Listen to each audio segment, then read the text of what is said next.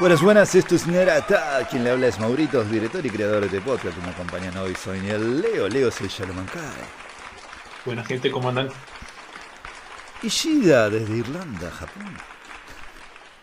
Buena gente. El uruguayo Waldo, el primer uruguayo trasandino desde las tierras de Uruguay. quizás. Uruguay, ubicado en las costas del Atlántico, no, del Pacífico. Completamente. Bueno, hoy le traemos un podcast de Strong Female Characters, de mujeres con ovarios bien puestos en las películas, videojuegos, anime también, tiro acá el uruguayo, ¿por qué no? Vamos a hablar de eso también. Pero antes vamos a arrancar de recomendaciones. Em, arranco yo, ya que estoy hablando con lo que estuve viendo. Em, estuve reviendo cosas y también está bueno por ahí volver a ver algo que, que hace bastante no veía. Me vi la de este de los hermanos Cohen, eh, de Big Lebowski, el gran Lebowski. La vi por segunda vez. La verdad me encantó. Me encantó más que la primera vez que la vi. La verdad que es un peliculón. Eh, tiene unos personajes que son únicos. Realmente, qué buena peli. Eh, tiene momentos, bueno, no me, ¿cómo se llama el de Pedro Picapiedra? Ah, Goodman era. John Goodman. John Goodman. John John Goodman. La rompe. La rompe. Schutman. La rompe. Cuando le dice marca el puto cero y la apunta con el chumbo, eh, me morí, boludo. No, no, no, no. Tiene momentazos, momentazos esa película, tiene momentazos. Eh, no hay mucho más que hablar de, de Big Lebowski, una película que por ahí se, se merece un podcast si algún día hablamos de los Cohen. Si bien los Cohen no es, no- yo ya lo dije, los hermanos Cohen no son directores que a mí me copen mucho. Eh, mis películas preferidas es de Big Lebowski y True Grief y ya está. No, no me gustan muchas más de ellos, pero no de- lo, lo respeto, la verdad que tiene una Sí. visión sátira, satírica de- del humor que está bueno. ¿Cómo tendrá de influencia en la cultura general que hasta Thor? Sí, Tore, tranquilamente, de, de Big Lebowski. Eh, después, ¿qué otra cosa estuve viendo? Ah, bueno, eh, le agradezco y a la vez digo, ¿por qué me recomendaron esto? Eh, estoy viendo Bojack Horseman, Horseman, voy por la tercera temporada y es lo que dije antes de empezar a grabar el podcast, es como si te estás cortando con una gilet mientras comes una hamburguesa, la verdad que es terrible. Pero Es está buena la hamburguesa. Está buenísima la hamburguesa, es con cheddar, con papa y cuando te das cuenta te estás muriendo. Pero realmente alta serie, sobre todo a partir de la segunda temporada, para mí levanta muchísimo. La primera temporada me, costó la, realmente terminarla de ver, di muchas vueltas, pero la segunda y ahora ya voy más, más de la mitad de la tercera temporada, me lo fumé en dos días. Es decir, me encantó. Eh, yo sé que la terminaron de ver y por ahí no se acuerdan eh, capítulos para ahí de la segunda y tercera, pero uno que me encantó, uno que de la segunda temporada, del, de cuando le dan a Peanut Butters el, el programa, que era qué es lo que saben las estrellas, vamos a averiguarlo, que es un nombre re largo tenía. No, me encantó Tiene un nombre cualquiera y queda. me encantó ese capítulo, pero es buenísimo. Después otro que vi, justamente lo vi a- Wood, ¿eh? Claro, que tiene que Ah, decir el nombre del de Harry Potter, de Ra- Radcliffe, ¿cómo es? Daniel. Daniel y dice Elijah Wood y son quemados 500 mil dólares para, cara- para Es buenísimo. creatividad. No, es buenísimo. E- ese capítulo me encantó. Todos los capítulos me gustan, todos, todos, pero ese fue uno que, que destaco. Después otro que vi ayer, que de la tercera temporada, que me encantó también, el que va a, ese, a esa premiación que es en un mundo submarino, que no hablan en todo el capítulo. Oh, sí. Es espectacular. Claro, el eh, Lost in Translation, Sí. básicamente. Claro, es Lost in. Translation, pero él sin Scarlett Johansson. Oh, Pero sí, sí, es un capitulazo. ¿Vos ves igual Bojack? No. ¿No? No, tenés que ver Bojack, igual. No sé lo que te está perdiendo. Eh, algo que cuento. andate, ya. Anda a verlo ya. Algo que cuento, que por ahí le pasa a Waldo, que era lo que me pasaba a mí. Eh, yo al, al ver que la recomendaban tanto por todos lados, que era una serie de, de la puta madre, que, que el, ca- el caballo aparecía por todos lados en internet, eh, uy, cómo rompen los huevos con esto. Yo no lo voy a ver, no lo voy a ver, me pongo en forro y no lo voy a ver. Y me puse a ver eh, un montón de series que siempre vi, South Park, todo lo que venía viendo, y me empecé a ver Rick and Morty, y Rick and Morty me encantó. Y no le daba una oportunidad a Bojack, realmente no, no, no, me, no me llamaba para nada. el- me parecía choc- chocante el dibujo ya de por sí. Pero después cuando, pero después cuando lo empecé a, a ver, eh, en primera temporada me gustaba, pero era algo que sentía eh, regular, ¿me entendés? No me parecía wow. Pero la segunda temporada y la tercera esta me parece, Yo- pero brillante. Aguantá, bueno, aguantá. Me parece brillante, brillante. Es decir, es una combinación perfecta, perfecta de, de todo. De, de los momentos justo del chiste, de los timings de los chistes, del timing del drama. De yo lamentablemente, como tengo 40, me siento muy reflejado en algunas cosas del caballo. Y, y- y son cosas, pensamientos muy profundos. Suerte, agradezco a Dios que no soy alcohólico, porque si no, no sé cómo terminaría. Pero son esas series que te cagás de risa durante el capítulo y cuando termina te queda pensando, ¡Ey, la vida es, la vida es una mierda! pero muy buena. Perdón, Wal, quería terminar eh, lo que estaba diciendo, pero di, por favor. Eh, me está costando acordarme qué iba a decir. Em, ah, sí, no. eh, en realidad lo que yo tengo no es tanto que la presión que rompieron las bolas de mírenlo, mírenlo, eh, sino de... Sacando que por ahí vi Ricky Morty y me gustó, tengo una especie de rechazo en general con todas las cosas de Adult Swim. Eh, no me copa el estilo. Onda, me acuerdo que también le encantaba a todo el mundo Hora de Aventura, yo pasé de largo, Uh, le encanta. encantaba a todo el mundo la de ¿cómo era la que estaban las papas fritas y la gaseosa y Ah, Aqua Hunger Force. Esa? Oh, Aqua Teen Hunger Force. Nunca pude, no más. pude ver un capítulo entero, no, no lo logré jamás y traté. Sí, pare- parecía muy desagradable. A, eh, a mí me regaló Charles la película. Mauro, Qué conocés. grande, Carlitos. Cayó un cumpleaños con la película. eh, La verdad es, es genial.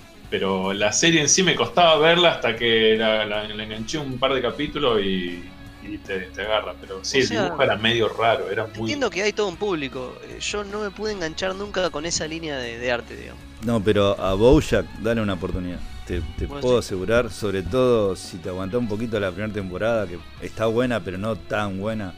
Pero la segunda temporada y la tercera de lo que va ahora es, Es, es de es brillante. la, la primera y la, la segunda también un poquito. es que. Es de hablante. Ah, sí, no, pero, pero eh, eh, buenísima, boludo. Además que cuando tiene un chiste, cuando tiene un... Es, es tan sutil, tan bien, eh, tan bien hecho, tan bien empleado. Y si te perdés, hay un montón de chistes incluso atrás. Eh, eso es lo que tiene No. Hora, Hora de Aventura también. Hora de Aventura tiene, si bien es para chicos, tiene un montón de cosas que van pasando atrás. Eh, creo que Ishi vio acá Hora de Aventura, me parece. Sí, sí. Gran fanático de Hora de Aventura. Sí, Está a mí- a mí muy, me- muy encanta, bueno. Me encanta Hora de Aventura. Yo soy, he visto muchos dibujos así que son para chicos, pero que bueno, Gravity Fall, eh, Hora de Aventura, eh, el Regular Show, el Regular Show me encantaba. También traté, un show no más. pude. ¿Eh? Regular También Show. traté, no pude Gravity Falls. Uh, pero mirate, eh, ¿vos viste el Regular Show, Vigi? ¿No? Nadie vio el Regular Show. Bueno, se están perdiendo. No, Regular Show vi, un- vi un par. Y también otro que vi, que viene el, el mismo rango, es la de los eh, We Were Birds, la de los, de la de los osos. ¡Ah, es buenísimo! ¡Es buenísimo! No, es algo terrible, es Es buenísimo. o sea, boludo. Vean, es, vean eso. Parece para un dibujo para un nene de 4 años, pero es buenísimo, boludo. Es re adulto. Nada que ver. Es muy bueno. no, no, es una locura. Está excelente. Es, no, no- o sea, no puedo describir cuál es el, o sea, cuál es el tipo de comedia, si es comedia, si a, a qué está dirigido, porque claramente es como es como nada, es un, No, es un agujero negro de, de todo, pero está muy bueno. Boludo, el oso polar es el mejor. No, no, no. Es lo más. Es lo más. Vean, vean, eh, mirá, mirá que sacó ella ahí. Sí, ese vi un montón de capítulos. Me he visto, pero 8 o 9 seguidos, fácil. No, es muy bueno. Muy, muy bueno. Bueno, eh, nada que ver por, por dónde iba el podcast, pero bueno. Eh, lo, que, lo que yo estuve viendo es eso. Eh, Bojack, eh, bueno, eh, lo que estuve viendo últimamente. Y no, no más que eso, la- realmente. eh, no, no mucho más que eso. Así que le paso la batuta al que quiera seguir. Después me acordaré si vi alguna otra cosa. Eh, no sé quién quiere seguir, quién anduvo viendo. Bueno, sigo yo. Dale igual, por favor. Yo les traigo dos películas para recomendar. Bueno, Una de ellas eh, fue dos películas de anime, porque estuve viendo un poquito más de anime este par de semanas. Eh, estamos en, una, en un momento lindo de la temporada, así que estoy más para ese lado. Eh, una fue que salió la peli, ya está para, para ver legalmente. la, la nueva de Boku no Hero sería la segunda peli, que se llama Heroes Rising. Y es fantásticamente espectacular, no hay con qué darle. O sea, llega en un momento que venimos con un poquito de abstinencia de, de Boku no Hero porque nos quedamos sin hace un tiempito ya. eh, y está ideal el momento para esperar y sentirte en casa viendo la serie así de vuelta. eh, antes de que llegue la temporada que viene. Eh, trata con un tema muy entretenido que es ellos como cuidando de una isla. O sea, eh, no están los héroes principales, están solamente todos los, chicos, los de la academia, que le dieron como trabajo cuidar esta isla donde nunca pasa nada y obviamente en película pasa algo. Eh, es como fantástica de verse porque tenés todo lo copado de los personajes que ya conoces, porque claramente no es una película standalone, sino que la idea es que la veas sabiendo de la serie. Pero el valor de producción se va a la estratosfera. O sea, es lo zarpado de la animación de la serie, pero llevado hasta el 11 de 10. Es como espectacular, te caes de culo. Y además hacen un par de cosas, toda la trama, que te dejan por demás de, de sorprendido, así muy de cara. Y vos decís, pero para, esto es una película. No, pero puede pasar esto, o no, o sí, o no. ¿Qué van a hacer con esto? Y te deja muy, muy, muy en el borde de la silla como hace muchísimo que no me pasa, sobre todo en un shonen donde vos más o menos no, hay cosas que sabés que no pueden pasar. ¿cómo? Ay, ¿Cómo? No, se te cortó justo. Eh, Ah, cosas que Digo no eso, pueden- que, que que cosas pensás que hay cosas que no pueden pasar, Ah. pero los locos te, te hacen dudar en serio. Eh, así que bueno, dicho eso, esa es una recomendación. La otra eh, es una película, es una película pero es más un cortometraje porque dura tipo cuarenta y pico de minutos. Eh, muy, muy sentimental, una animación muy copada, pero más que animación es acerca del arte, de cómo está todo dibujado, de la calidad de, la- de los fondos. Eh, se llama El Jardín de las Palabras y lo tengo que decir porque lo voy a decir, hace mucho que no lo digo. Es del creador de Your Name. está bien, está bien. Este sería la película que Makoto Shinkai hizo antes de Your Name. Y es muy sentimental, eh, más, más verdadero a la forma usual de Makoto Shinkai. eh, no es precisamente feliz, o sea, no vas a esperar un final hollywoodense, cosa que Your Name por ahí sí tiene. Y nada, es increíble que no, no es que rompió todo en Your Name. El loco ya venía de antes haciendo esta dirección de arte zarpada y vale la pena. Son, son 40 minutos, realmente no cuesta nada, es un capítulo de una serie y te deja algo, o sea, es como una especie de enseñanza, te deja pensando mucho en, en la gente, en lo que está pasando ahí alrededor. Y, es, es como un trance la película. Así que, no sé, esas son mis dos recomendaciones de la semana. Muy bien. Eh, bárbaro. ¿Quién quiere seguir? Tiro una, una sola pequeñita. Creí que no había visto nada, pero me acordé de que yo también seguí, no, seguí la, la recomendación de ustedes y también la agradezco y al mismo tiempo la lamento.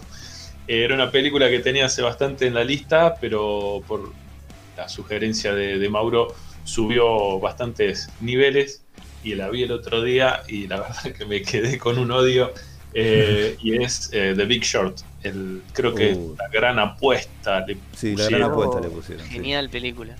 de Adam McKay. eh, la verdad eh, tenía algún conocimiento de- de- del tema, pero no, no sabía a qué niveles llegaba y a qué niveles llegaba el, el conocimiento de, de lo que iba a pasar. Eh, por las dudas, si, si no escucharon el, el otro podcast, el The Big Short es sobre eh, un grupo de, va- varios grupos de gente que en 2006-2005 prevé lo que va a pasar en 2007-2008. la crisis con la burbuja de in- inmobiliaria eh, en Norteamérica que se terminó desparramando al, resto del, planeta. Eh, y bueno, por un lado, primero, eh, lo que me decían de Steve Carell, la verdad, superlativo. Eh, también el laburo del loco eh, es impresionante.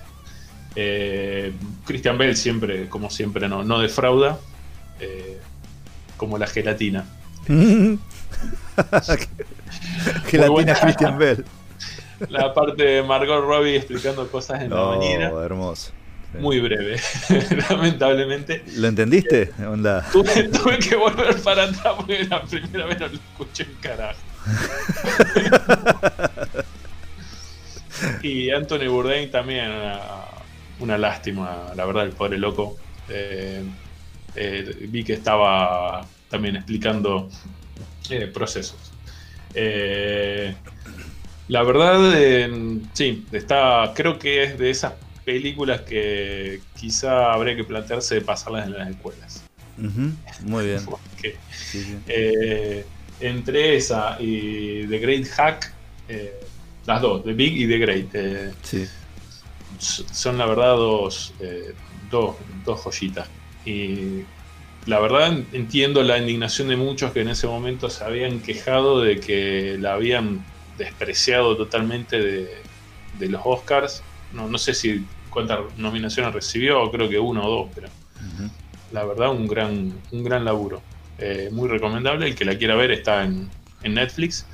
Eh, relájese porque in- indigna un poco, sobre todo la parte del final que, que dice que después de la crisis, sí, pero después en los meses siguientes arrestaron a los tipos y los metieron en cana y tomaron control de esta. Nada, mentira, no pasó nada. Ah, es buenísimo. Sí, la joda. En 2015 sacaron unos créditos, no sé cuánto, que son lo mismo que, que tal otra cosa. Eh, sigue todo igual. Sí, sí. Así que la puta que no sé quién me la re... Mauro, eh, anda a cagar. bueno, vos anda a cagar por, por Bojack.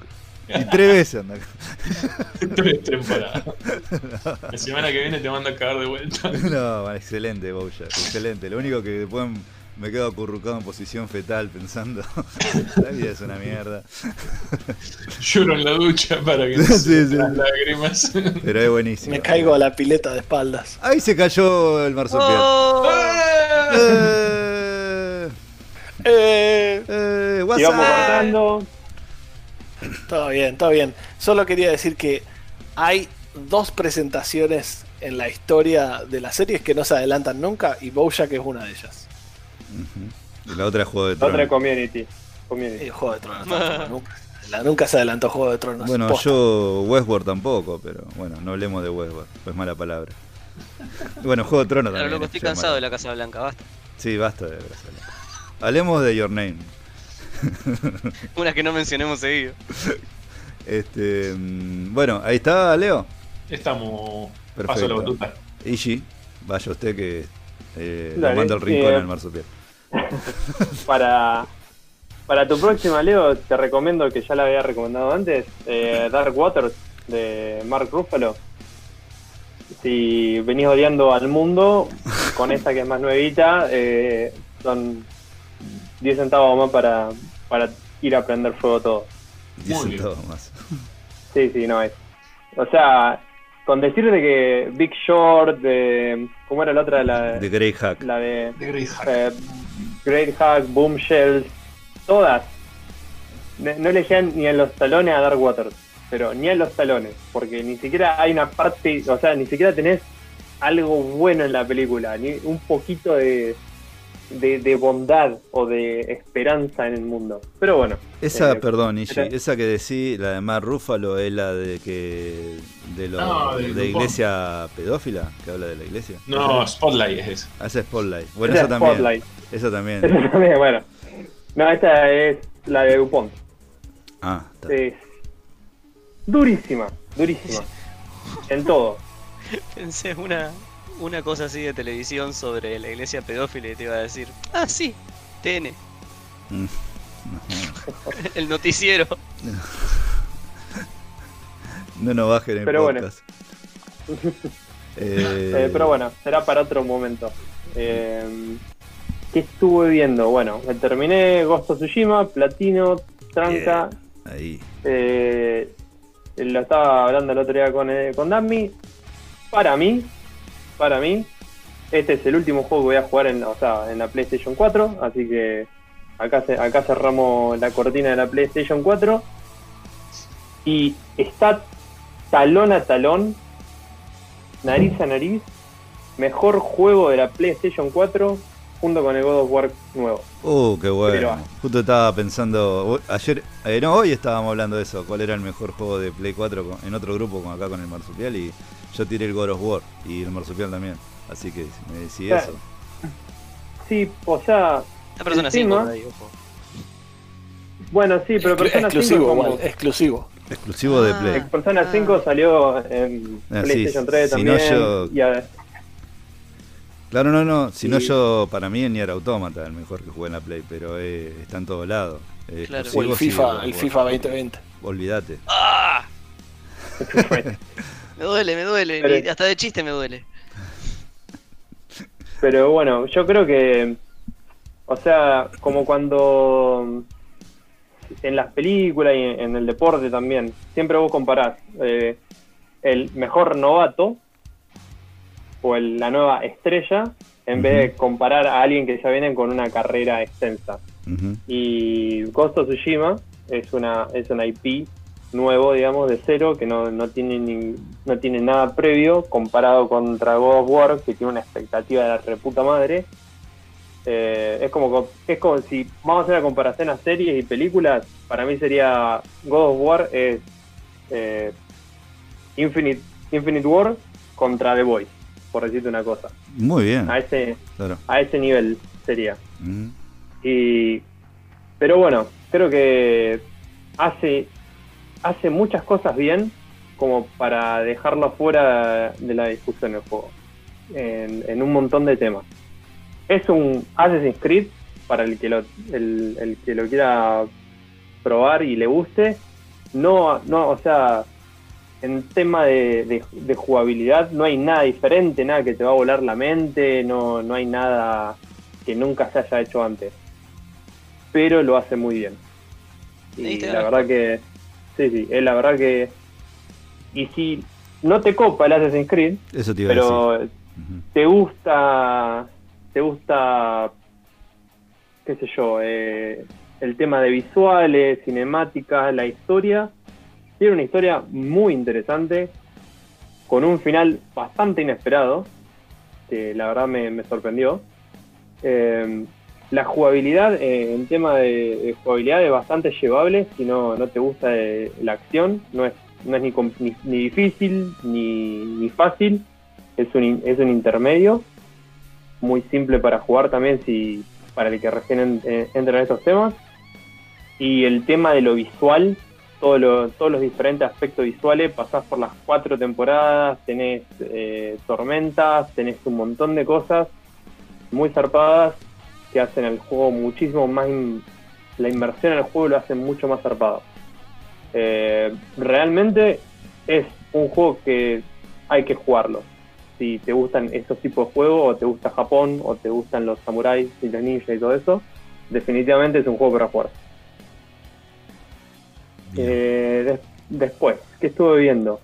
Como mencionó eh, el marsupial futurístico, me vi lo de los me vi lo de los gangsters de, Fear City. de Fear City.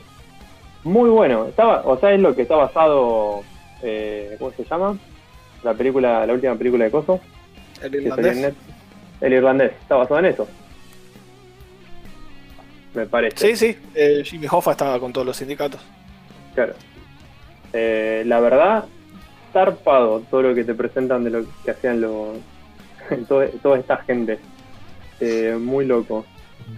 Eh, después también estuve viendo también estuve viendo una serie que se llama Northman, Mm. que es básicamente ay, ¿Cómo, Es muy bueno. expresarlo? Vikingos en Es, joda. es Vikingos hecho por Franchella. No, la hijo de puta. no, un poquito más. Bueno, un No. poquito más, ponele. Hecho por los que hacían las Scary Movies buenas. O sea, es, es literalmente vikingos, son vikingos, son todos actores eh, noruegos, o sea, está hecho ya en Noruega, todo, toda la bola, pero es como una comedia, pero es una comedia seria, onda humor inglés, digamos, para relacionarlo con algo. Es súper bizarro, es algo que eh, me vi las tres temporadas, son una temporada de seis capítulos cada una. Ya me vi las tres temporadas en creo que tres días, una cosa así. Entonces ya llegaste al Bjorn. No, no, es muy bueno. Eh, las cosas que pasan, eh, la- las cosas que se hablan, es como que ah, están hablando así entre, entre dos personas y una persona tiene una frase como la decimos hoy en día y la otra persona la mira diciendo, ¿qué me está diciendo? Y dice, no, es, es- es un dicho. ¿Y, y quién dice ese dicho? ¿Qué sé yo? Yo, no sé. Porque, o sea, no existe el dicho. Es muy bueno, la verdad, hay, hay que verla. Es súper bizarro el humor. No sé si es para todos, pero es la verdad algo que vale la pena que vale la pena mirar. Eh, me terminé de nuevo Community y la última temporada está llena de referencias resarpadas entre una de las mejores, o sea, los hermanos rusos eh, fueron directores de las primeras temporadas de, de Community y en la última temporada de Community le sacan mano a Marvel y a las películas de los hermanos rusos, así co- pero gratuitamente, gratuitamente, así, pa, pa, pa, pa. Muy bueno, la verdad, las referencias geniales, referencias a... Hay un montón de referencias relacionadas con Rick and Morty para quien lo quiera ver y referencia al estilo al estilo de escritura de humor que, que están usando ahora en, en Rick and Morty y en otras cosas. Así que la verdad, excelente. Eh, hablando también de los hermanos rusos, que se los pasé por el grupo, los hermanos rusos eh, tienen un videocast, no sé cómo se, cómo se dirá, un Sí. blog de que como está en el pedo ahora todo el mundo, toda, toda la gente de, de Hollywood está al pedo y se hace, se hace canales de YouTube. Eh, los sí. hermanos rusos armaron un canal y, y discuten con gente, no discuten, pero se ponen a hablar sobre películas y, y temas relacionados con la cinematografía, con gente muy zarpada. Y la verdad que vale muchísimo la pena eh, darle, darle un vistazo si te interesa la cinematografía. Eh, en una está con Taika Waititi, creo que uno de los últimos capítulos. El que les pasé a ustedes, no me acuerdo quién estaba, pero también era muy zarpado. Eh, ah, estaba con Mark Wahlberg, no Mark, Mark Wahlberg, mira, cualquiera le. Eh, Mark Hamill, Luke Skywalker. Luke Skywalker. Eh, así que la verdad, para el que le interese la cinematografía, vale la pena completamente eso. Está muy bueno. Y creo que con eso, con eso estaríamos terminando. Bien, algo que te quiero agradecer, Ishi. eh, la verdad que te pasaste, que me pasaste el video de la reunión de, lo, de todo el cast de Scott Pilgrim. Me encantó. Que la videollamada que se reunieron todos de vuelta al cast de Scott Pilgrim, que hicieron toda la película de nuevo, ahí en, el momento, improvis no improvisando, pero leyendo los guiones. Me encantó, véanlo porque es buenísimo. Es buenísimo. Eh, lo único que falta, Brie Larson, la única que falta creo, pero después está hasta el que hacía de Steve de Talent, hasta Matthew Pateo, están, están, están todos. Y hacen toda la película de vuelta, todo, todo, toda la peli de vuelta en videollamada. Es buenísimo, una joyita. Así que gracias, Iji, muy bueno. No, y como ese estoy viendo, hay varios. Hoy vi que estaba la reenactuación, a ver si lo tengo por acá, de Ah, ta, ta, ta, ta, no me acuerdo. Ah, de no sé si era Volver al Futuro o. Sí, creo que Volver al Futuro. De la 1. Pero no sé si nuevo. estaban todos, todos. Pero Sí. Tacoso Michael J. Fox está, está Eh, lo vi así, puede ser, bueno. Tiene que leer nomás, tampoco que tiene que, que hace mucho. This is pero bueno, débito. y, Eh. y después lo otro que estuve viendo, que después se los voy a pasar, que ahora me hiciste acordar. Hay un canal, a ver si lo tengo acá, creo que es Vanity Fair o En- Entertainment Weekly, una cosa así, que hace mesas con, actores específicos. Y en la mesa que estaba viendo estaba eh, Saca, Saca, Barak, Saca Baron Cohen, Cohen, Jimmy Carrey, eh, Don Shadell, eh, el que hace de Fonzie, eh, Ted Danson y otro flaco más nuevo. Todas esas, todas esas personas, todos esos cómicos en una mesa, sentados durante una hora y cuarto hablando de la vida y de películas y de la fama y demás. Y esto pasó hace menos de un mes o, o algo así. Y como esta, hay un montón de otras mesas con, he visto de, ¿cómo se llama? Bueno, ahora no me sale, pero mucha gente grosa junta al mismo tiempo. Eh, muy interesante los choques de ego y cómo se tratan de medir el pito Mm. entre todos. Es muy bueno, la verdad.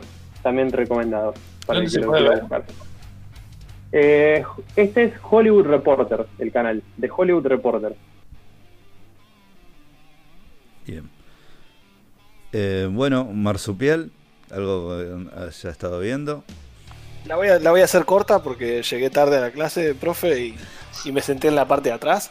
Eh, voy por la mitad del Ghost of Tsushima, una cagada, la verdad. no, No, es, es muy buen, es muy bueno. Eh, un, un par de cositas que quería agregar a lo que dijo Ishida es que eh, para mí es fácil el juego. Yo creo que se quisieron alejar mucho de lo que es el Sekiro y lo hicieron muy fácil para mí. De hecho, hubo una parte que fallé un objetivo y dije, no, no, lo puedo hacer mejor. Y dejé el joystick, dejé que me mataran. Y tomó unos 10-15 segundos de, gente dándome vuelta y pegándome hasta que me mataron. Entonces, tiene partes difíciles, pero por lo general es bastante fácil. Yo creo que el God of War eh, fue superior en cuanto a exclusivo. Este es muy bueno el juego. Hace algo que es único y que creo que se va a ver en muchísimos más juegos ahora, que es que toda la pantalla en sí no tiene barras de energía ni, ni el mapita con el objetivo. De hecho, cuando vos querés ir a un lugar, lo marcas en el mapa y después cuando volvés al juego te lleva el viento a ese lugar. Que es- eso es impresionante. Vos vas con el caballo Lindo. y no tenés ninguna distracción de flechas ni de, ni de rayitas en el piso que te digan a dónde ir. Vos apretás un botón y el viento que vos ves, que es un, es un fucking huracán a veces. a veces estás adentro de una casa y pasa el viento igual. Pero el viento más o menos te dice a dónde tenés que ir. A dónde Sí, ayúdame, yo, yo estoy seguro que una mecánica así la vi alguna vez antes y no me puedo acordar dónde. Pero lo estoy seguro que lo vi alguna vez. Mm. En un anime. No, no, no, era un juego, pero no me puedo acordar dónde porque estoy seguro que, que hice este comentario. Dije lo mismo que dijiste vos. Yo lo que me acuerdo es lo primero que vi parecido fue el Dead Space, que no tenía la energía, sino que la veías en la espalda del tipo. Y eso, eso de hacer el juego súper inmersivo, la verdad que está muy copado y espero que sea una, Claro. una tendencia que se repita mucho. Eh, En un sentido así más abierto sería como cuando el Call of Duty puso que la salud, además de volver, que era cualquiera, pero que se veía por los extremos rojos de la pantalla y no con un contador. Claro, sí, sí. Que es que hacer los juegos más eh, inmersivos. Y lo último que voy a decir para no hacerla larga con el Ghost of Tsushima es. Son juegos caros, todos sabemos son juegos caros. Si tienen plata para comprar uno y están entre este y The Last of Us 2, no hay duda, vayan por el Tsushima. Pero Sí. de cabeza. Y eso que a mí me gustó el Last of Us 2. Pero como dijo Martín, eh, este juego ha- hace cosas quizás que ya se hicieron antes, pero las hace muy bien. Y la verdad que la van a pasar bien y cada peso que se gasten en este juego se los va a devolver en, en horas de juego, porque ese es otro detalle. No es un juego corto, son 40 45 horas si uno lo, se lo toma con calma. Así que Eh, vale la, la inversión. Pregunta, que para cualquiera de los dos. Ya lo comparó con un Assassin's Creed. Eh, se- estamos hablando, sería parecido a un Assassin's Creed pre-Origin o post-Origin. Porque son dos juegos muy distintos. Claro, tiene, no tiene tanto, digamos, biz- cosas bizarras. Eh, yo lo compararía más pre, digamos, Ajá. más a los Assassin's eh, Creed viejos. Claro. Es más, eh, ¿cómo te puedo decir? Más real el juego, no tiene cosas más so- sobrenaturales o de ese estilo. No, Y todo lo que es en sobrenatural se puede explicar. Porque ponele, Assassin's Creed cuando tomaste el Origin se volvió más un jueguito de rol más estándar. Empezaste a tener, no sé, armas con stats y cosas así que en los anteriores no era el caso, ¿viste? Bueno, ese es otro punto que yo le critico al Gozo Tsushima, que, que también creo que Martín está de acuerdo conmigo, es que no está tan bien balanceado el juego, de que no es, no es que vos llegas a un momento que decís, ah, la pucha, tengo que ir de vuelta al menú y tengo que re- redistribuir mis stats, cambiarme el equipo, porque si no, esta parte no la paso seguro. No, el juego vos sos una topadora de principio a fin y vas desbloqueando skills vas desbloqueando armaduras, vas mejorando tu arma, pero yo en ningún momento sentí, hasta ahora por lo menos, de decir, apa, no, tengo que hacer un poco de backtracking, tengo que volver para atrás, buscar más recursos, agarrar más upgrades, porque si no de acá yo no puedo pasar. No, eso no, no lo sentí nunca. El juego Es, en ese es como fácil. el Doom. El Doom es así. El Doom, sos- están los pobres bichos encerrados con vos. Se mierda todo. Claro, no. No hay leveleo, no hay leveleo, es un sistema de que, o sea, vos mejoras tus armas, mejoras tu armadura y eso te da un poco mejor de stats para aguantar o matar un poquito más rápido. Pero es la, la diferencia entre matar entre 5 hits y matar en 2 hits. Claro. Es- o sea, sigue, sigue yendo al, a tu habilidad de cómo jugarlo. Eh, como dice Lami, es, o sea, es muy fácil. El, el, nor- el nivel normal, hay un nivel súper fácil. El nivel normal es súper fácil para mí. Y ahora sacaron en el último parche eh, como la dificultad Nightmare, o la, la más difícil de las dificultades. Que supuestamente te matan, de, dependiendo del enemigo, entre uno y dos hits si te tocan. así Claro, que creo que eso sentido. Claro, igual si son espadas, así que asumo que. Bueno, pero a ver, Dami, ¿a vos no te gusta el Sekiro porque es muy jodido? ¿No te gusta este porque es muy fácil? ¿Cómo, cómo es? Claro, ese, ese es el tema, que yo, yo sé que no te paso del, del primer boss.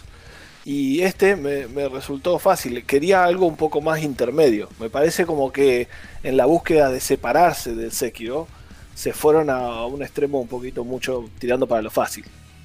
Aumentar la dificultad, bajar el parche, aumentar la dificultad y fíjate. Sí, sí, sí, voy, voy a, voy a hacer eso porque sí, me parece que, sobre todo por el, el realismo al que apunta el juego. O sea, el Sekiro no apunta a realismo. El Sekiro te agarra un toro que tiene un, un árbol prendido fuego en la cabeza. Y voy a decir, ¿cómo, cómo carajo esquivo eso? Nada, eso. Pero Como- como en la vida real. que apunta a más realismo, a un duelo de katanas, y por ahí me banco que diga, bueno, me pegó dos katanazos, con razón me morí, tiene razón. Sensato. Pero de vuelta, no es, no es un impedimento para el juego, el juego es brillante, tiene, tiene momentos que, que la verdad que te dan ganas de dejar el joystick y, y escuchar la música y relajarte y mirar el paisaje porque hicieron algo increíble con los gráficos de la Play 4, se ve precioso y un, un detalle más que quiero- te sigo diciendo es el último, es el último, pero me viene a la mente y digo, no, no tengo que decir. El juego lo que hace nuevo es el modo samurai. Porque vos, por ejemplo, llegás a un campamento de, mongols y tenés dos formas de atacarlo: como samurai o como ninja. Que el ninja es el que no tiene honor, ¿no? Y eso ya se hizo hasta el cansancio. Todos saben lo que pasa ahí. Te metes por el costado, primero baja a los que están arriba de todo porque te van a ver, después baja a estos dos, después te va acá. El, el modo stealth ya está re quemado. Pero el modo samurai es pararte en la puerta del campamento y gritar bien fuerte, ¿quién es el pija acá? Vengan de a uno. Y es, eso es brillante, eso jamás me cansó. Hasta el momento ahora te parás en un campamento y decís, vengan puto que acá estoy. Ese modo samurai es, es genial. Buenísimo. No pregunto cuántos son, sino que vayan saliendo. Vengan de a uno. Ustedes son guapos de a mucho, pero solo no se aguantan a Hernán Caire, claro. Toro en rodeo propio y torazo en rodeo ajeno. El Inodoro Pereira. Inodoro Pereira, bueno. Ah, y para, para agregar, así si cerramos ya el tema de Ghost of Tsushima, está basado en una historia real. O sea, la historia de Tsushima es verdadera. Los mongoles fueron, o sea, Tsushima está entre China y. No, perdón, entre Corea del Sur y Japón. Es una isla que está literalmente entre medio de las dos islas. Entonces los mongoles cuando conquistaron Corea del Sur se mandaron ahí porque sabían que antes ir a, a Japón tenía, era mejor, la mejor manera de, de parar. Y en la vida real hicieron percha todo porque es una isla que no tenía absolutamente nada. La batalla de los 80 samuráis contra el, contra el imperio mongol pasó de verdad, que la batalla que pasa al principio del juego. Esa batalla pasó de verdad. Los pasaron para arriba, los mataron a todos y no solamente pasó una vez, sino que pasó dos veces. Tengo, tengo que hacer el chiste, pero sería como la isla Martín García. Uh. La isla que está entre Uruguay y Argentina, por favor. Ah. Sí, ahí te mandaban si caía. No nos enseñan Uruguay. Ahí geografía. estaba Waldo con, la- con el sable defendiendo. claro que la defen- Misterio de Mujica. Ahí casi lo mandan a mi viejo cuando le pegó una piña a un cabo cuando hizo la colimba. en serio, posta. Eh, sí, sí. mandan. La, isla. Martín García le dicen isla IPF, porque ahí estuvieron Irigoyen, Perón y Frondizi. Ah, Qué buen nivel de geografía que hay en Uruguay. Me sorprende. la verdad, para ser sobre. Argentina, aparte. Además que es trasandino, no te olvides. Eh, Claro, nosotros de geografía no entendemos un moco si pensamos que Uruguay está atrás de los Andes. Muy confuso. Según de dónde mirá, viste, o sea, si estás mirando muy del lado de. Japón está atrás. Es muy confuso. es muy confuso realmente. Es James Bo. Eh, ah, algo que me acordé lo que estaban hablando de videojuegos.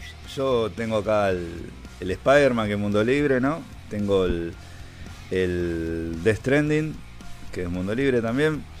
Y le estoy jugando al Uncharted 3 de vuelta. Porque realmente no, no, me puedo enganchar. Eh, pero me recontra enganché con el Uncharted 3. Y también porque cuando lo jugué en la Play 3, mm, eh, lo, lo jugué, cosa que no deben hacer en casa, recontra pirateado, craqueadísimo. Y estaba tan craqueado que tenía glitch, tenía errores por todo lado. Eh, y ahora lo estoy jugando de vuelta y me doy cuenta que es como que no lo jugué nunca. Es decir, así de distinto lo jugué aquella vez. Y es un juegazo. La verdad que está re bueno el Uncharted 3. No, la verdad que yo tenía mucho el Uncharted 2 nomás en la, en la cabeza de, lo que era la Play 3, pero el Uncharted 3 está muy bueno. La verdad que está muy bueno. Tiene sus años, ya un jueguito viejito, pero me encantó. Y no, eso, ya que, ya que está lo, lo traigo a la mesa porque me acordé justo ahora. Tengo la Buen collection dato, ahí, buen tengo dato. ganas de jugarla. ¿Cómo? Tengo la, la Uncharted Collection ahí, tengo ganas. Claro, yo de ahí, de ahí lo estoy jugando, del Uncharted eh, Collection. Lindo, muy lindo. Eh, bueno, ¿arrancamos nomás o Marsupial o tenés algo más para hablar? Eh, bueno, te quería decir que yo estoy igual que vos porque los mundos abiertos por ahí me aburren, así que dejé de jugar al Tsushima y me puse a jugar al Bioshock 1, que me parece un juego, me Qué parece un juego juego. perfecto. Perfecto. Lo terminé como cinco veces y me sigue gustando. Es el Your Name, Y de No, es el Your Name, mío también, un juegazo.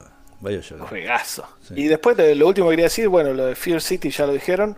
Estuve haciendo mucho la tarea viendo películas viejas. Bien.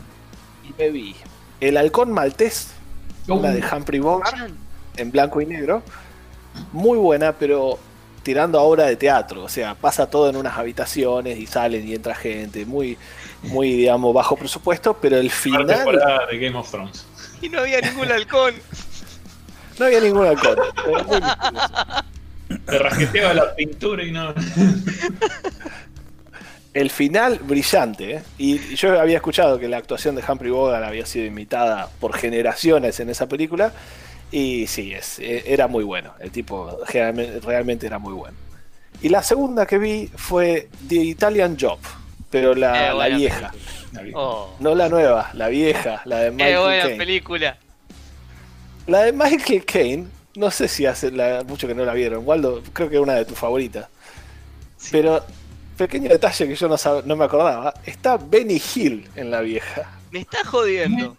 No te jodas. No, de debo verla 80, ahora. Ya. 60, 70. No envejeció muy bien.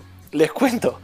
En, la- en una de las primeras escenas, Michael Caine tiene sexo con seis mujeres en una noche, eh, implícito, ¿no? Y sale como un dandy. Y dije, ah, pa, esto hoy en día no estaría muy bien visto.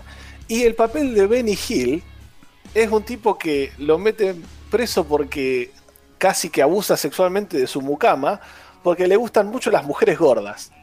Entonces, la película tiene un chiste que hay una gordita que no entra por una puerta y Benny Hill la agarra de la parte posterior y la empieza a empujar y hace esa cara que hacía Benny Hill a la cámara y dije, uh, esto.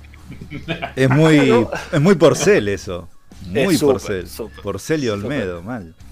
Eh, tiene partes que son medias así, infumables.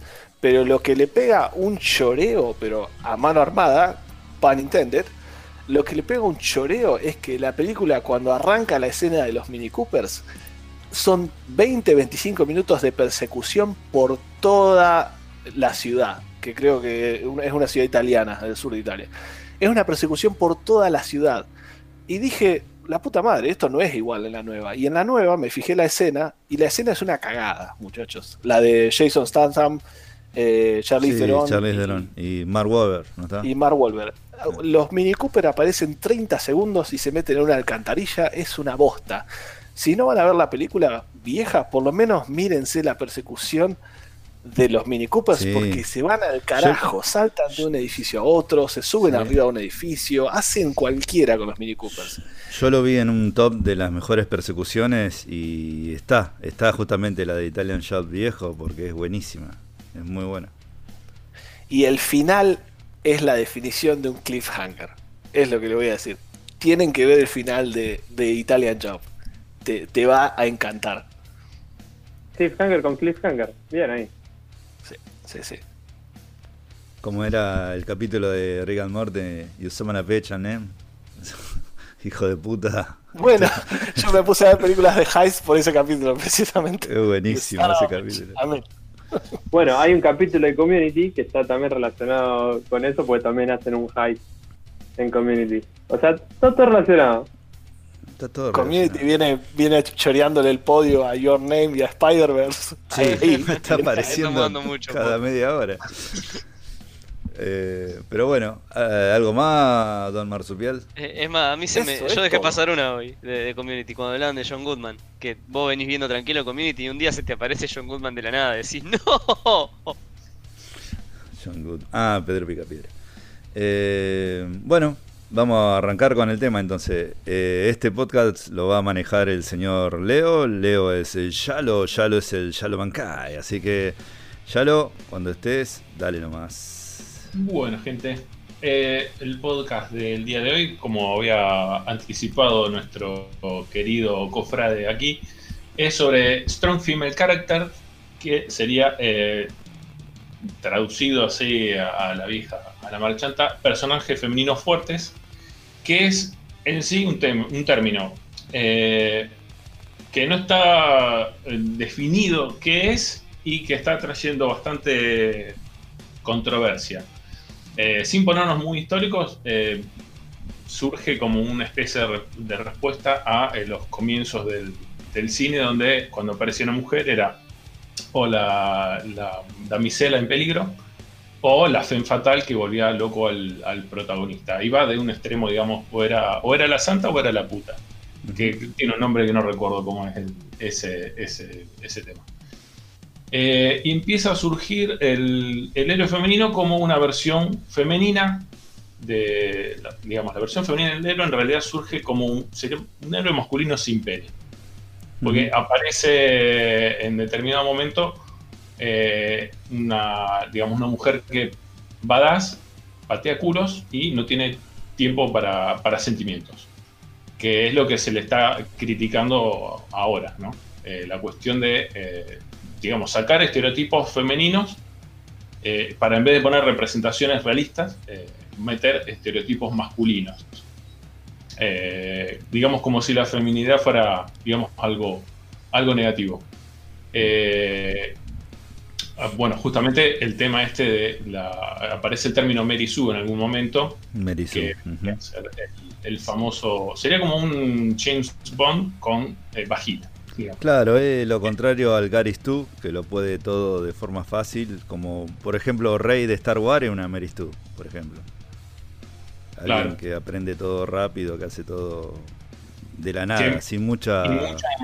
Claro, mucha- muchas veces eso se critica porque es como una salida, se critica como una salida fácil, perezosa, a decir, eh, vamos a hacer un, un personaje rico, creíble, digamos que algo memorable, digamos. eh, pa- en, en lugar de eso parece como una especie de cliché, eh, medio puesto con, se construye con, con relativa simpleza, eh, digamos, para el guionista no, no representa mucho, mucho problema, sabe hacer todo, eh, patea culos, eh, agarra una computadora y hackea, eh, se cuelga de, cavernas y no tiene sentimiento. Eh, y a veces, muchas muchas veces parece, eh, se siente como puesto por obligación. Eh, lo primero que vos te fijás, eh, sin embargo, cuando empezás a buscar es que en algún momento empezó a variar.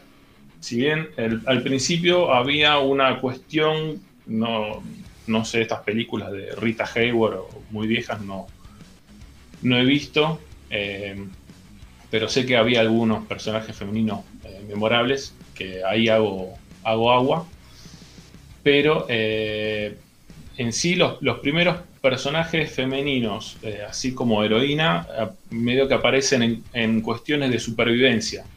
No es como, a ver, Comando, por ejemplo. El tipo que está bien, le secuestran a la hija, pero le dice, mira, hace tal laburo, le rompe un cuello a un par de tipos, se baja del avión, va a buscar armas, se manda a una isla llena de 80 tipos, los liquida a todos, eh, atraviesa a Freddie Mercury con, el, con un caño Schedule 40 de 2 pulgadas y media, sale con la piba del mar, le dicen, ¿dejaste algo? Oh, solo cadáveres. Que eh, está bien, en, en- en los 80 cuando uno era pibe era pura testosterona, eh, vamos, hacemos el helicóptero con el pito. Eh, pero eso también, el tema es que ahora, cuando en algunas, algunos personajes femeninos lo, lo toman, es como ah, overpower. Eh, es OP y es Merizú y está mal. Y hay una parte del feminismo también que se está quejando porque eh, está bien, son personajes chatos, son personajes eh, con los que no, se, no te puedes identificar, pero por un lado puede ser que a alguien le, le guste, o sea, entienden a, a- a la parte que, que quiere ver esos personajes después de años de que la mujer era un, un premio o una víctima o, o un token, digamos, o bueno, una arpía. Eh, entonces empieza eh, a aparecer otro tipo de personajes, como por ejemplo, eh, creo que uno de los primeros de ser eh, Helen Ripley. Vamos. Ellen Ripley, Si no es Teniente el primero Ripley. fuerte en Hollywood, le pegan el palo, creo. Sí. No, antes está Leia. Ah, Leia, Helen Ripley y. ¿Cómo es? Eh, Sarah Connor. Sarah sale, Connor.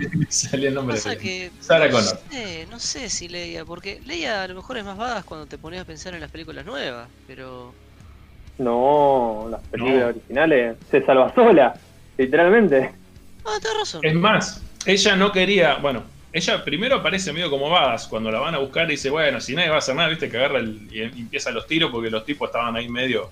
Verdad. Han y Luke estaban peleando a ver quién la tenía más larga y a- ella agarra y empieza los tiros. Ahí me parece que hay una, una cuestión más. Eh, y sobre todo después, cuando ella en la segunda película, que ella no quería aparecer en- con la bikini dorada, hay una discusión con eso, y ella dice, bueno, yo peleé con la bikini dorada, pero yo mato a Jabba de Hutt ahorcándolo con la cadena. Nice. Eso, eso ella lo pone en el, en el guion cuando, digamos, como venganza a, a- a lo que, a- bueno, John Lucas insistió mucho con la bikini dorada. Vamos. Sí, que ella es hasta, también- hasta el último día siguió diciendo que se arrepintió toda la vida de esa escena.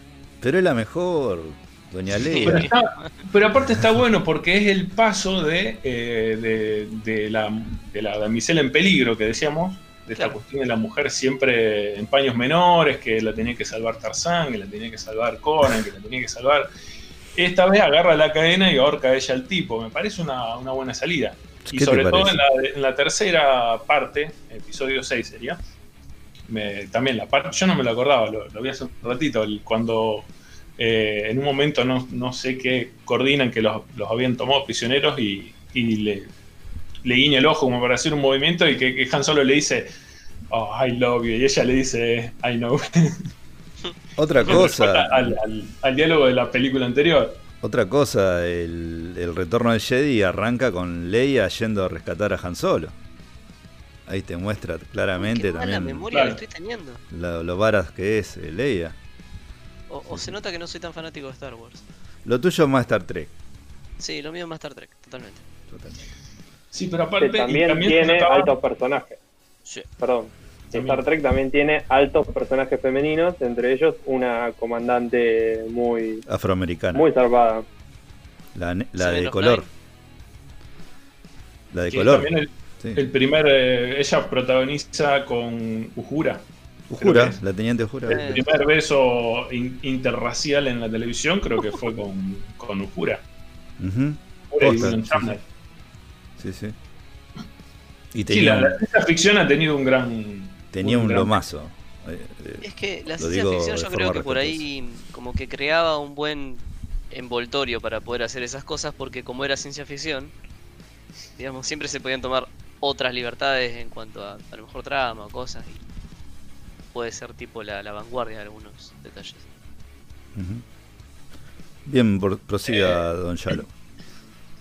No, bueno, en, sí, como venía diciendo, eh, existe también eh, eh, esta discusión que estamos teniendo en, cuanto a qué es un personaje femenino fuerte. O sea, es Gina, Buffy la casa de vampiros, la, la- mina que, que patea todo, o por otro lado están los que postulan, en realidad es preferible antes que una, una mujer perfecta que que hace todo y que además está re buena, eh, un- quizá un personaje con una mejor construcción, con un, personaje con un trasfondo eh, y que tenga peso en la historia sobre todo. Eh, porque muchos dicen, hay, hay personajes que sí, parecen fuertes y sin sentimientos, pero si vos sacás ese personaje y la reemplazas con una lámpara de pie, la película queda igual. Que es justamente lo, lo que no quieren. Eh, en fin, el. Bueno, eh, creo que so- eh, tengo acá el nombre, me gustó la frase. Sofía McDougall. Ella decía: eh, Vos, por, por ejemplo, tenés a Sherlock Holmes, que es, es brillante, solitario, cáustico, bohemio, caprichoso, valiente, triste, manipulador, neurótico, vanidoso, desordenado, fastidioso, cortés, grosero y un erudito. Y los personajes femeninos son fuertes. De verdad. Es como que se, se está buscando un poco no, no ser tan como un, un meme, digamos. ya, ya vamos a llegar a ejemplos, pero creo que ahora hay muchos personajes que realmente están logrando. Claro. Ya vamos a llegar. Eh, bueno, pero muchos también lo defienden como una droga de entrada, es el término poco feliz que, que he leído que usan, como una droga de entrada a que se vaya evolucionando a representaciones más realistas. Eh, si bien, eh, digamos, no se sienten ofendidos muchas veces cuando se, se usa como que un personaje femenino frío, perfecto y, masculino eh, no, no vale la pena identificarse con eso. Eh, y por otro lado, también hay otros que en realidad relativizan un poco la, digamos, el uso popular que tiene la palabra fuerte. No como una cuestión de que sea algo, un problema del personaje femenino fuerte, sino de cómo la sociedad está entendiendo que alguien sea fuerte. Eh, porque con lo- los personajes masculinos, digámoslo, tam- también pasa muchas veces. Eh, eso de James Bond, por ejemplo. Un personaje que se voltea todas las minas, no, tiene sentimiento, eh, digamos, eh, es algo que también, por suerte, creo que se está dejando de. Se ha dejado de La hacer. verdad, es una definición re difícil esa, porque por ejemplo, nadie te diría que John McClane no es un personaje fuerte, por ejemplo. Claro, Y, y el tipo tiene sentimientos, tiene problemas de persona real, tiene tiene corazón, digamos. es un tipo real. Claro. Por eso le hizo tan grande a ese personaje en Duro de Matar, por la diferencia con Rambo, con Comando, justamente que estaba nombrando ahí eh, Leo. Más, más sustento, más, más argumentos, más historia atrás. Y bueno, y por último, siempre está la, cuestión de que muchos mencionan eh, que una tener personajes eh, femeninos fuertes no es ni suficiente ni necesario. Eh, o sea, y, recalcan esto, quizás no hace falta que, que, el personaje sea tan, digamos, remarcar tanto las características, sino más descansar en que tenga un verdadero peso en la trama y que no sea solo eh, un instrumento que motiva al, hombre o que lo ayuda en algún momento a completar su arco y después pasa a algo secundario. Eh, estaba la joda esta de la prueba que se hace contra las historias? No me acuerdo el nombre de la persona que la arma. Esa de ver si hay alguna escena. Tiene que haber dos mujeres con nombre. Sí, eso. Dos mujeres con nombre. El segundo es que hablen entre ellas, que tengan una conversación entre ellas, entre dos mujeres. Y el tercer punto es que esa conversación no, sea, sobre un hombre. Eso, eso. Que trae problemas, sí, muchas veces con la cuestión que hablábamos la otra vez. Eh, una película sobre la Segunda Guerra Mundial. Si aparece una mujer, va a ser o la esposa de alguien que fue a la guerra o una enfermera. Entonces, eh, sí, la enfermera va a hablar sobre, sí, se me está muriendo el paciente. ¿Y qué? Hombre, ah, entonces no. claro, y un soldado y quizás te lleva a que vos fuerces, así como antes se, empezó a forzar, metamos un personaje, este personaje ponémelo negro, este personaje ponémelo mujer, que incluso muchos dicen eso, hay, muchos personajes, si te fijas, tienen el nombre de, hombre, porque se ve que en el guion estaba el nombre de hombre y como era un nombre medio unisex, se lo dejaron. Mira. Pero bueno, eh, lo que decía en cuanto a eh, que me gusta a mí de Helen Ripley y de Sarah Connor, es que no es simplemente el héroe, digamos, es, el camino diferente al, héroe en la concepción, digamos, vieja de, de un tipo que tiene que tomar una decisión moral, por ejemplo, Spider-Man. Eh, Spider-Man eh, se hace el boludo con, el tema este del, del, choreo, después descubre que hay una repercusión y toma en cuenta lo que le dijo el tío de que un, gran poder conlleva una gran responsabilidad. Y él en base a eso toma una decisión que es moral. Muchos de los héroes femeninos tienen, en realidad, eran como víctimas de, un Slayer. Pues Helen Ripley en sí es un Slayer en el espacio. Y Sarah Connor era la víctima de un Slayer robot.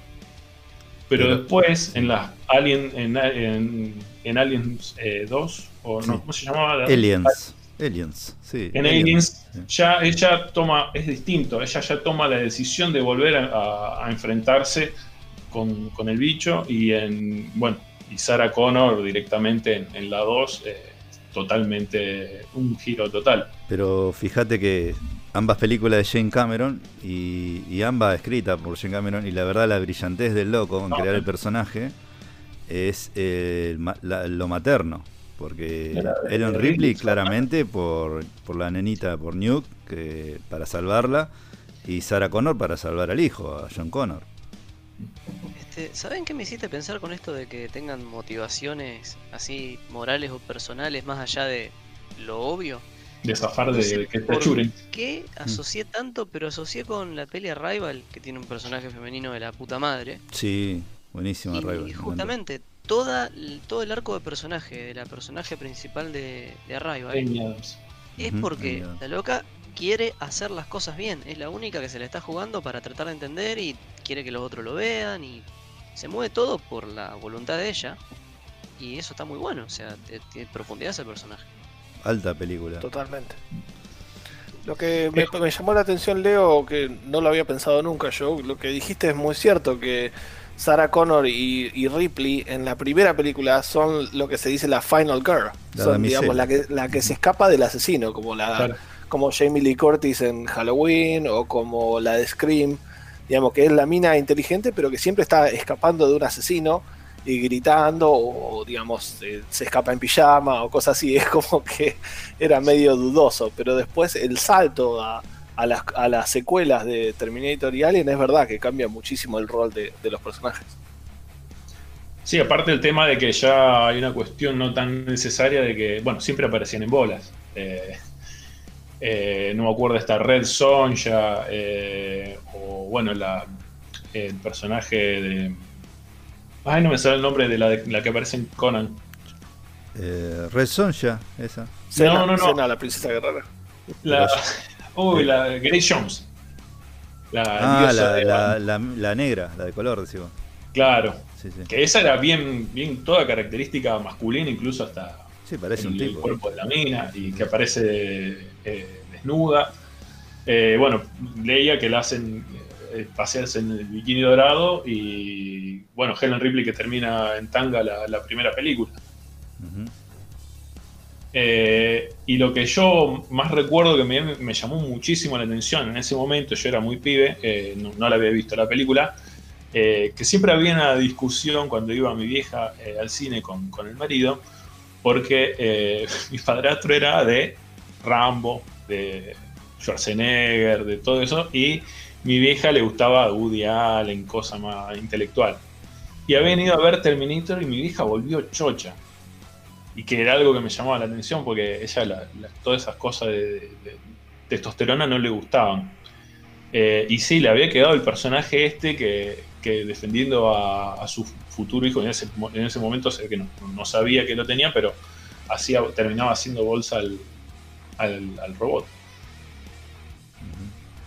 Y Eh, otra para meter a, perdón, Sí, otra para meter ahí que es completamente, digamos, lo contrario o lo anti todo esto que estamos hablando, es lo que el viento se llevó. Que creo que es, no sé si es la primera antiheroína, podríamos decir, que el cine haya visto. Explica No sé si mucho alguno- Yo la, la- la vi, en una de las listas la vi, pero como no vi la película no, no podía Claro, meterme mucho, pero si vos, si vos la viste, explayate.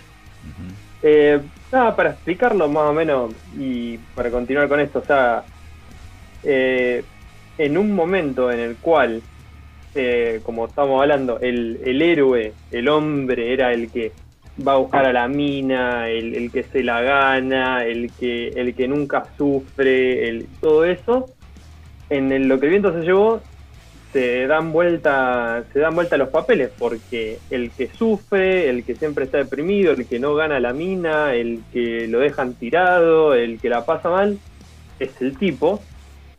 Y el que siempre, la que siempre está un paso adelante, la que va al frente, la que siempre sale arriba y la, la que lo termina dejando, fue la mujer.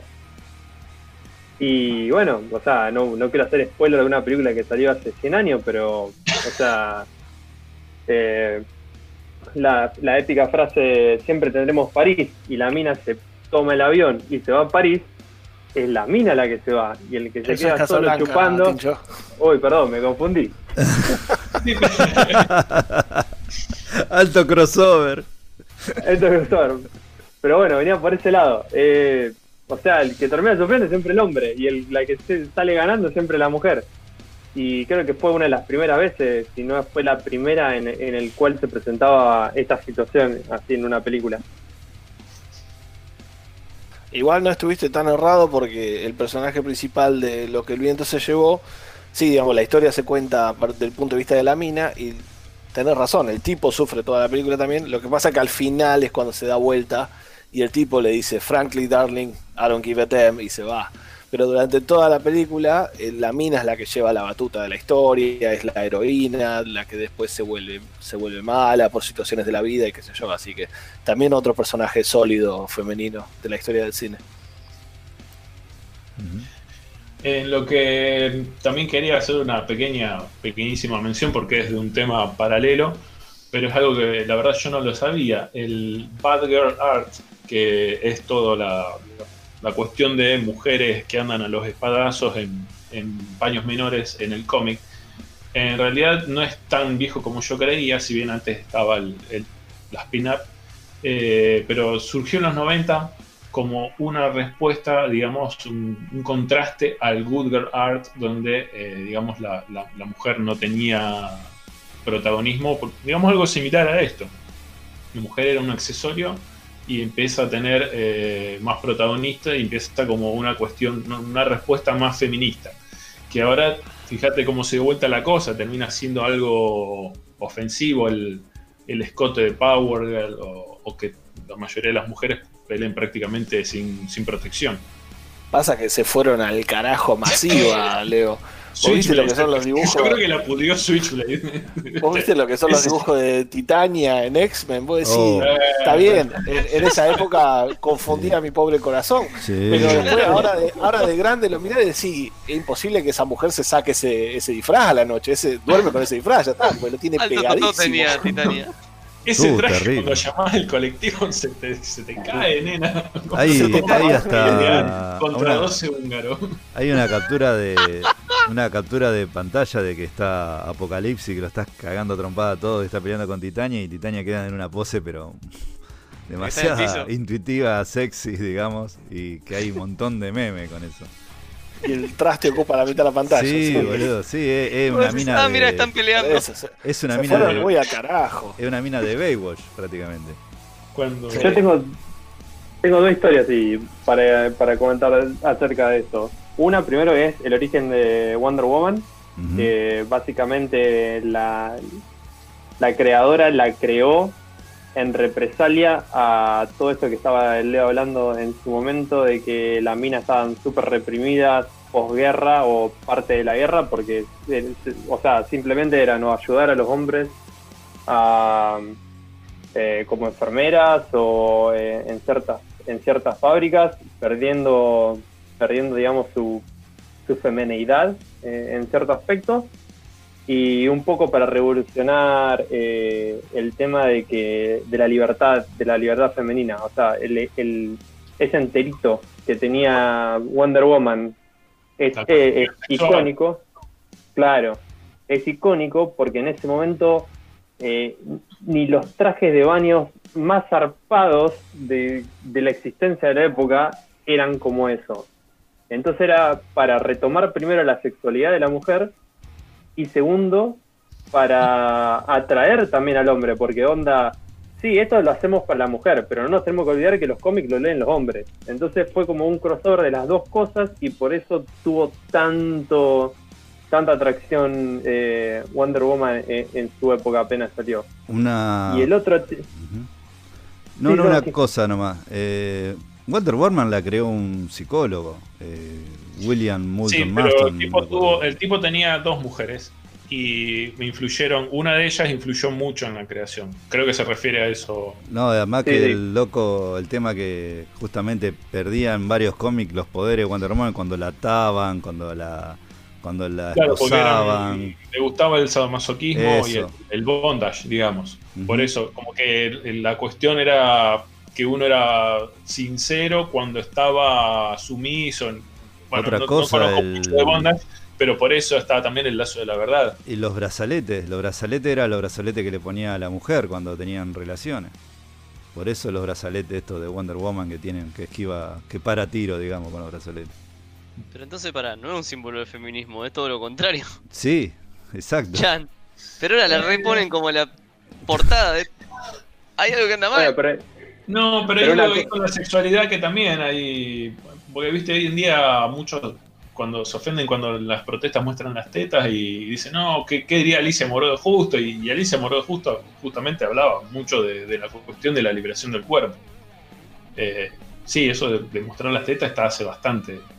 Eh, el tema es que lo aprovecharon pensaba- para el morbo masculino. claro, Claro, vos, vos pensás lo que decía Ishida, el, el póster de la Segunda Guerra Mundial de la mina mostrando el bíceps diciendo we can do it. Y tiene sentido el hecho de decir de, de la liberación sexual de la, de la época, ¿no? De, de poder ver a la, a la mujer de vuelta como con, con- con el cuerpo entero. Por eso también tiene que ver con eso. De contra- contraponerse a esa imagen.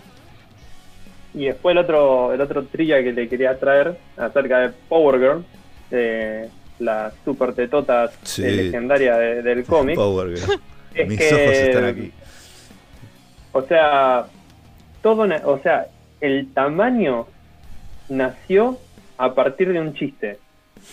Eh, creo que, eh, creo que cuando fue en, en el cine de los 90, uno de los, de los dibujantes de Power Girl, eh, o sea, estaba dibujando Power Girl y sabía que Power Girl no iba para nada, porque literalmente fue eh, en ese momento era una era Supergirl que había pasado de había dejado de ser Supergirl para ser Power Girl y o sea sabía que este cómic no iba para ningún lado, que no no, lo, no es que no lo leía nadie, pero no tenía no le importaba a nadie. Entonces como no le importaba a nadie, pero el tipo realmente le gustaba lo que estaba haciendo, dijo un día todos los, todos los cómics, todo todas las semanas, le voy a agrandar un centímetro las tetas para ver cuándo se dan cuenta. Y, literal, y literalmente, literalmente termi o sea, terminó todo, creo que fueron como 12, 13 ejemplares de, de ese Power Girl, o más, no me acuerdo cuántos fueron. Y Para todos los, dijo, o "Che, todos los- ocupa toda la página. Claro. claro, y todos los números, eh, o sea, las tetas eran más grandes, más grandes, más grandes, más grandes, más grandes, hasta que creo que, eh, ponerle en el tomo, no sé, por decirlo el número 20, uno de los directivos, o sea, miró y tenía las super tetotas que nosotros conocemos ahora, y dijo, un momento, me parece que esto es muy grande. Y ahí se dieron cuenta, pero no hicieron nada para cambiarlo. Entonces ahí quedó como, como icónico el tamaño, el tamaño de las tetas y nunca, pero nunca, nunca, nunca se, se le dio un, mo- un motivo, ni una razón, ni nada por el cual el tamaño tiene que ser ese, sin- sino por el simple hecho de que ya es así, porque es así. Qué hermoso. Ti- Eh, Tiene un, creo, no sé si un, di- un- un dibujo del, del cómic que quedó como meme, que justamente que está hablando con alguien y Power le dice, mis ojos están aquí, porque todos le miran las gomas. ¿no? Pero sí, siga Don Yalo. Eh, no, bueno, quería. Bueno, abro una especie de, ronda, si, si se quiere, de qué, qué personajes femeninos eh, quieren. ¿Les parece que representa mejor eh, una cuestión de, digamos, un personaje femenino fuerte, sea para el lado del badass o sea para el lado de eh, alguien que influye, un personaje bien construido que, que tiene peso en la historia? Eh, ¿Quién Eh, quiere arrancar? Si no, arranco yo.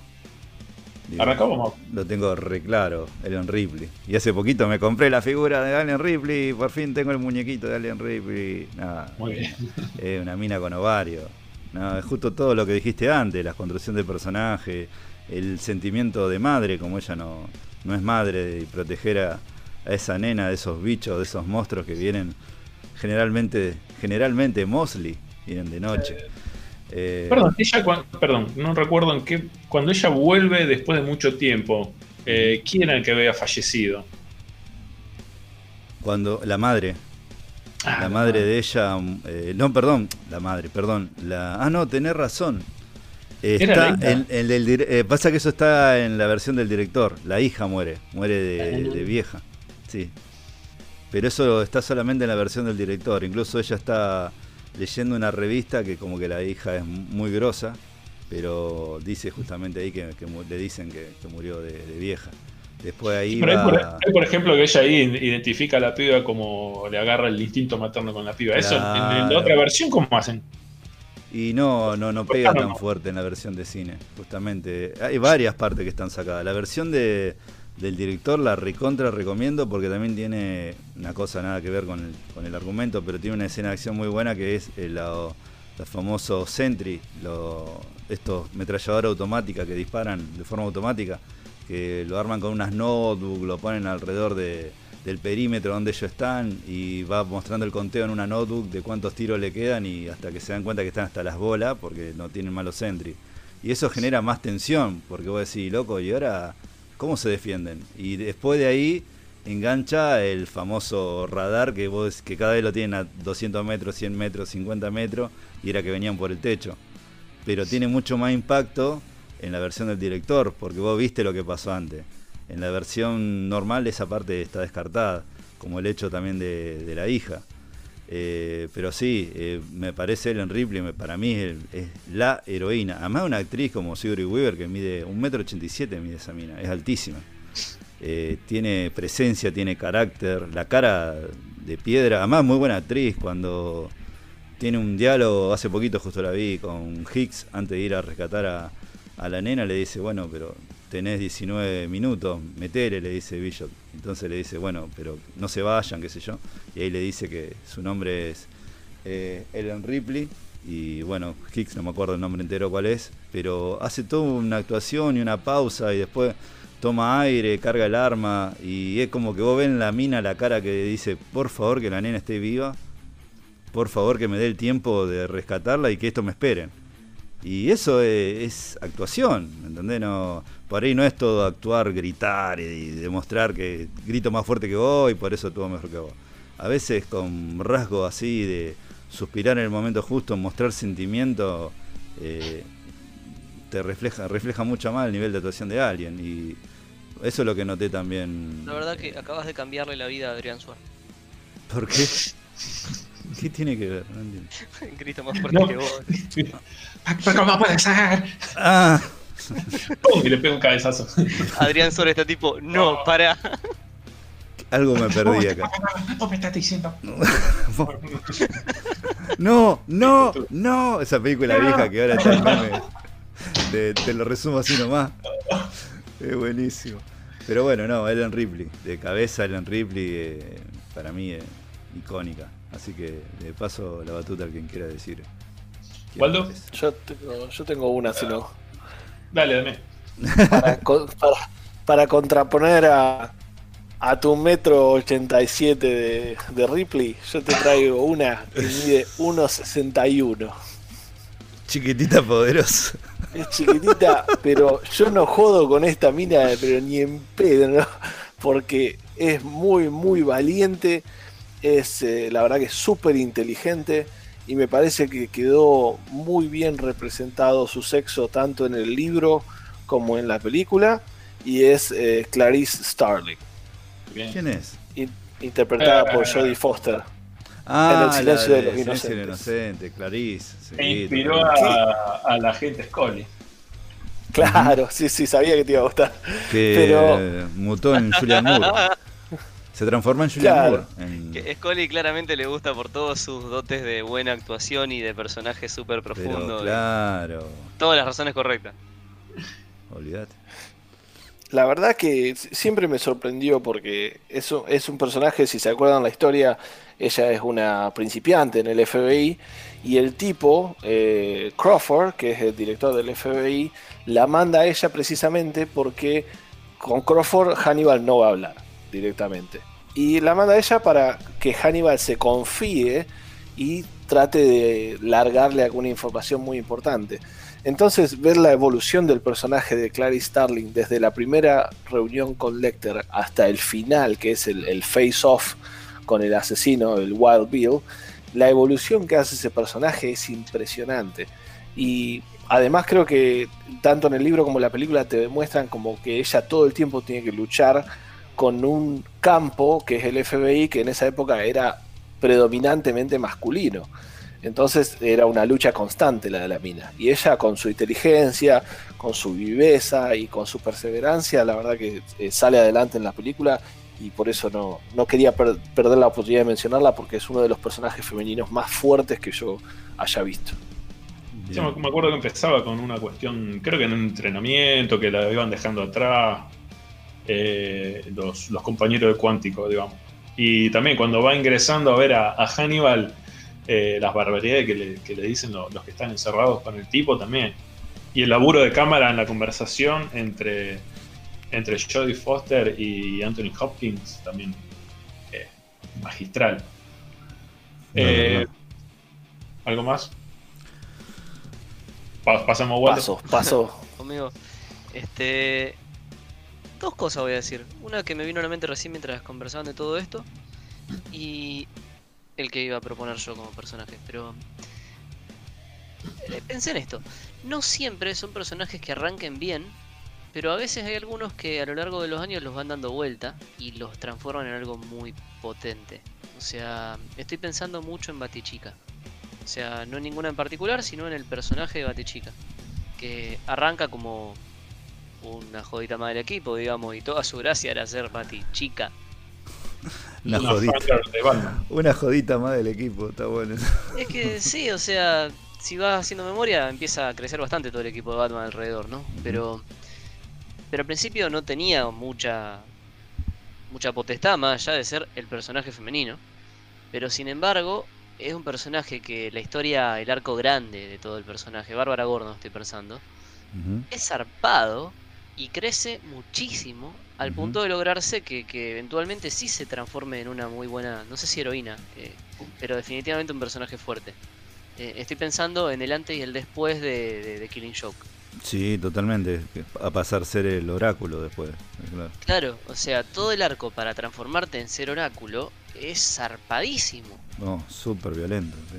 Entonces vos decís, mirá, inclusive si antes te parecía medio liviana, después definitivamente creció en algo que llenó mucho zapato. Este, nada, eso era uno que me dejó pensando que por ahí eh, creo que es un ejemplo de cómo podés rehabilitar un personaje también. Porque no necesariamente todo el personaje está roto, sino que con determinado tratado de, de hacer contenido copado se puede lograr otra cosa. Como si te dijera con lo que tiraba Ishida recién de, de Power Girl, la empiezan a dibujar un poco más como la gente y le hacen un arco de personaje con buenas motivaciones y una historia bien armada. Y puede cambiar la idea popular del personaje. Ponele que no, ¿no? Porque nunca fue un personaje muy importante, pero se entiende lo que digo. Sí, sí. Sí, sí. Eh, nada, lo que yo iba a proponer, eh, por ahí para más adelante iba a decir que el personaje fuerte, o en el uso que le demos a la palabra este, femenino, eh, en el anime es para mí muchísimo más común y desde mucho tiempo antes. O sea, cuando en Hollywood todavía lo estaban explorando o cuando era raro ver una Ripley, eh, en el anime me parece, al menos en lo que yo recuerdo, en todas las cosas más viejas que he visto, existen, existen y existieron siempre personajes que, funcionan en serio y que no pecan de todas estas cosas que venimos enumerando de, cómo se hubo que aprender en, en Hollywood. Eh, por dar algún ejemplo, si te acordás, creo que acá todos habremos visto macros. Y el personaje de Min May es una porquería, pero el personaje de Lisa Hayes se va al carajo. Sí, o la misma Mirilla era. La mina- también, sí, la mujer de Max, Sí. eh, eh, la del pelo verde. Sí, sí, sí, la, la marciana, digamos, de extraterrestre. Esa. O sea, la marciana, yo no la contaba por marciana que era, pero sí, cierto. Sí, sí. Eh, pero nada, a mí lo primero que me viene a la mente si me decís un personaje femenino, grosso, así, muy bien puesto, que es mujer ante todo también, porque tiene todas las cosas de, sentimiento que tiene que tener, o sea, tiene sus problemas reales, es una persona real, más allá de todo el trabajo al que se dedica, es Lisa Hayes. Es un re buen personaje. O sea, no sé si todos se la ubican, se acuerdan. Sí, eh, lo que no sé si es antes que Aliens. Deben ser media ahí nomás. Y Por- debe estar más o menos cerca, sí. Sí, sí. Probablemente. Si no Pero le pega sí, el palo. Sí, sí. Eh, pero por eso digo, nadie se sorprendía mucho de que apareciera una cosa así en un anime. Y tampoco es que Lisa Hayes es una joya única que no hay nada más alrededor suyo. Eh, hay, hay más casos. Que ahora no me viene tanto a la mente porque estoy haciendo memoria, pero que los hay, los hay. Eh, y no sé, ¿podría proponer eso como personaje? O después no sé si vamos a pasar a literatura. Eh, vamos a ir viendo por dónde. Vamos a ir viendo. Bueno, entonces le paso la batuta al que sigue. El señor Ishida, Ishi, desde Japón, feudal. de Japón feudal, comiendo sushi. Y bueno, ya que vamos, vamos cambiando, vamos a traer a colación los videojuegos. Y en un, en un ambiente que es mucho más complicado, que nunca. Que le fue mucho más difícil a la mujer en, entrar y, y robar y robar la luz teatral. eh, porque el primer gran personaje femenino que en la historia de los videojuegos fue Miss Pac-Man.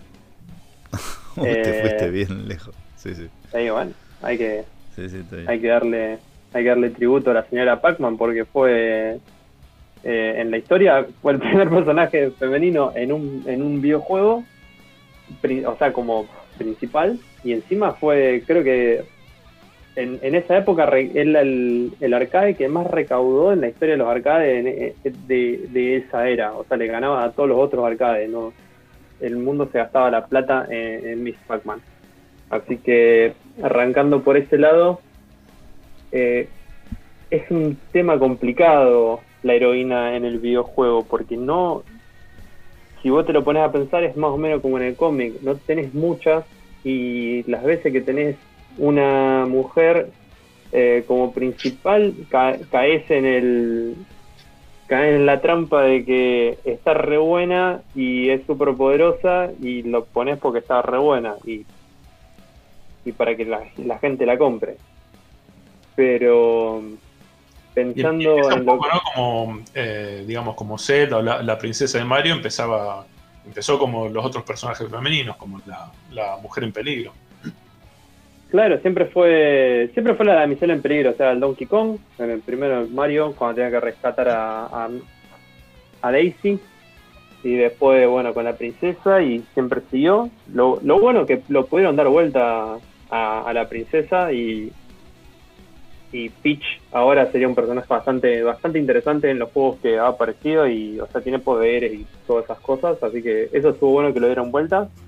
También estuvo muy bueno cómo lo manejaron con Zelda, o sea, sea siempre tienes que rescatar a Zelda, o sea, el juego Zelda es literalmente rescatar a la princesa Zelda, pero en los últimos, en la mayoría de los últimos juegos de Zelda, eh, no te la ponen más a Zelda como, ay, por favor, vení a rescatarme, estoy en peligro, ah, sino te la ponen a Zelda como que, mira, yo tengo poderes, yo te voy a ayudar, la tengo clara y en- hasta en algunos pelea a, a nivel mejor que Link.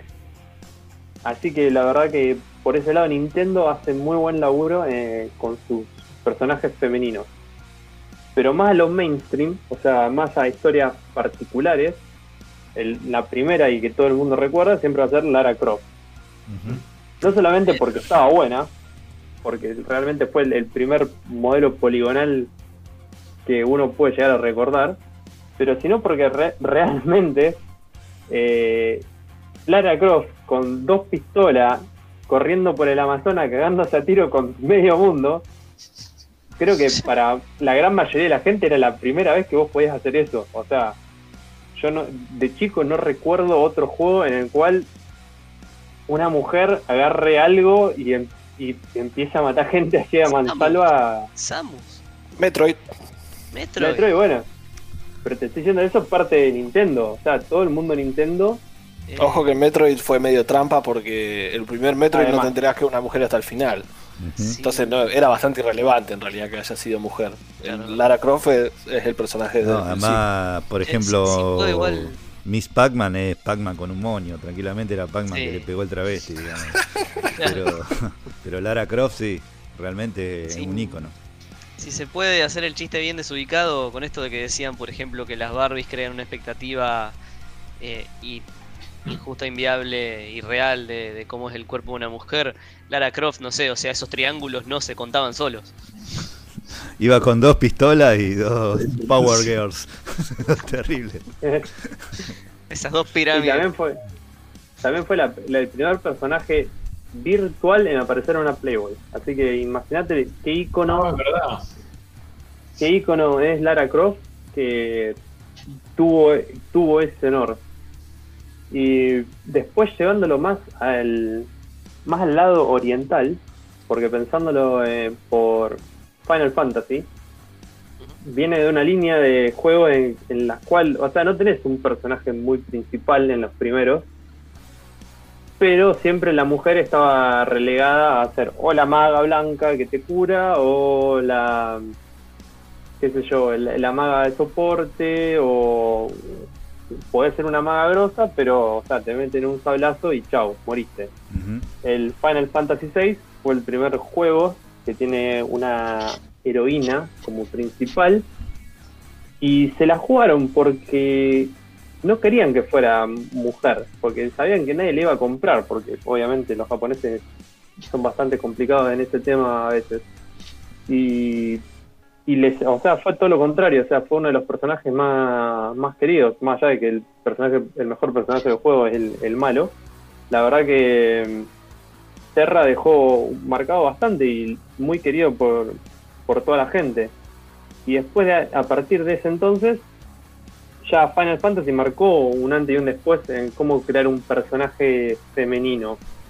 Sacando, eh, pasando al Final Fantasy VII, la tenés a Tifa y a Eris, con Tifa siendo el lejos, para mí lejos, uno de los mejores personajes en, en- en la historia de los videojuegos y de todo excelente, en todo sentido. Después en el Final Fantasy VIII, eh, medio que se le cayó la pelota eh, por ese aspecto, pero después en el Final Fantasy IX la tenés a. ¿Cómo se llama? Re- Ah, no me sale ahora el nombre. Me sale Rinoma, pero del 8. Eh, pero bueno, la princesa de- en Final Fantasy IX, que el juego arranca que vos la tenés que ir a secuestrar y al final la princesa se quería escapar y se te termina sumándote a vos eh, en, en tu aventura. Y después, bueno, también Final Fantasy X, que la, la heroína, la principal, pasa a ser, eh, pasa a tener su propio juego. Ya en Final La Fantasy nueva XIII era directamente- Garnet. Garnet, ahí está, buenísimo, gracias. Gaby. Eh, en Final Es Fantasy X, la, claro. Eh, en Final Fantasy X, la, la, la heroína, que sería el personaje secundario femenino, después pasa a tener su propio juego por el por el- lo, lo importante que fue. En Final Fantasy XIII, que fue el, el siguiente, Esa es fácil, La pero se llama Lightning, creo, ¿no? Claro, en el 13 es Lighting, directamente una mujer es el personaje principal después de un montón de un montón de años. Y después, bueno, y ahora la, la volvieron para atrás un par de años porque ahora ya no hay personaje femenino en el, en el Final Fantasy XV. El único personaje femenino es simplemente carne para los ojos. Pero bueno, Es la Eh. mecánica esa que está en pelota. Sí, nada, simplemente, simplemente para verla, no. Pero bueno, eh, una breve historia de videojuegos. Bien. Nos estamos olvidando de alguien de, personaje femenino fuerte del, del anime, Sailor Moon. Con todas las otras guerreras, esa. Fue una de las primeras. Eh, sí, no sé si- Eh, medio, medio. Claro, o sea, toda la razón de ser de específicamente de Serena. Estaba Serena era pobrecita bastante pelotuda y se la pasaba llorando porque quería ver a Tuxedo más. Era baile. Sí, pero tiraba el. Como el rayito ese de la luna, qué sé yo. Ah, Sí, bueno, pero también el tema que Toxido más la termina salvando un montón de veces. Claro, sí. eh, o sea, no, no termina siendo completamente. Hasta, hasta que no se vuelve grosa, grosa. claro. Sí, Sí, creo que no, era hay más. una- hay una- Era más Sí. corajuda la Marte. Porque viste que eran todo planeta. Creo que Sí, pero era Marte porque era una sundere nada más. Era Marte Bravo. era el Shiryu de, de Sailor Moon. Sí, ahí está. Ahí tenés, ahí está. Sí, Claro, no, pero, o sea, sí, ningún personaje es fuerte, o sea, no hay- ningún personaje llega a ser lo, lo, lo fuerte que debería ser. O sea, está muy Sí. bien en- a nivel eh, normalizado. O sea, vos te puedes relacionar con el personaje porque cada uno tiene sus, sus defectos y virtudes. Pero no es ese de que no importa mis defectos, yo voy a romper todo y voy a matar a todos y me la recontrabanco. Es- Aparte, creo que ahí es la diferencia. Creo que en Sailor Moon ninguno de los personajes te construye sobre el hecho de, de darle alguna potestad por ser mujer. Al contrario, están vestidas con el vestidito, están con Amá la transformación. La- nos- van contra los monstruos y están Bueno, peleando. había uno de Robot Chicken que Sí, se transformaba y tenían que parar la pelea porque el tipo estaba encarpado. Y dice, no Sí, podemos sí, seguir sí. otro día. Es que estás muy el muy, muy cualquiera para mí. La verdad que no, no creo que Sailor Moon haya hecho nada para favorecer a ninguna mujer en este mundo. La única que por ahí zafaba un poco en ese sentido era la última que aparecía, que era Venus, que era un poquitito diferente el personaje, pero ahí a- Se apenas. veía con interferencia ese. Además tiraban las patadas, las patadas altas y, y se le veía la, la, la tanga blanca, boludo. Mal. Es decir, sentimientos Sí, nuevos no en el pecho de dos. Sí. No era tanga, sino era el, el enterito. Era un traje de baño. Claro, claro. De estos japoneses. Sentimiento extraño en el pecho del otaku. Claro. sentimiento. Había, ahora que me viene a la mente, había un personaje animado que se transformaba y que era muy bueno, femenino. A ver si se acuerdan. Ranma y un medio, a veces. No, ese, ese era transexual, no, Pero, este era una, una mujer pará, que pará, se pará, transformaba. pará, tiraba una posta, anime, dibujo, película. ¿qué Era un dibujo animado de una ¿Anime? chica que se transformaba. Shira. No, no, no. no. A ver, dibujo animado. Glamour, glamour and glitter, eh, fortune and fame. ¿Qué? No tengo ni idea. de Gem, Gem. Gem, sí, señor. Ah, me mataron. Ahí sí que no. ¿no te acordás Otra que una mentira. Otra que una mentira. ¿Por qué? Obsession. O sea, tiene, tiene, una, com- tiene una computadora que le miente, a- o sea, era autotune en, el, en, los, no- en los 90. Y encima era todo, era todo lo gráfico, todo mentira, no tenía plata, no tenía belleza, no tenía nada. Era una, era una mina común y corriente 115% vendiendo, vendiendo Sí, humo. olvídate. Era- Autotune en los 90, Era, me eh, mató. boludo, era encima humo posta, porque había humo en los recitales. Sí, sí, sí. Jen, Jen lo daban en Cablín. Yo me acuerdo que cuando estaba. Gracias a Dios cuando. Perdón, pero. Todos esos dibujos, cuando cayeron los caballeros del Zodíaco, la verdad que la rompieron. Perdón, pero. Porque había que fumarse Jen, Sailor Moon, todo eso. Decía, loco, tráeme violencia, estamos hablando, ¿no? Ya viene la violencia, yo sí. Y trajeron. Hasta que me la traiga el Sega.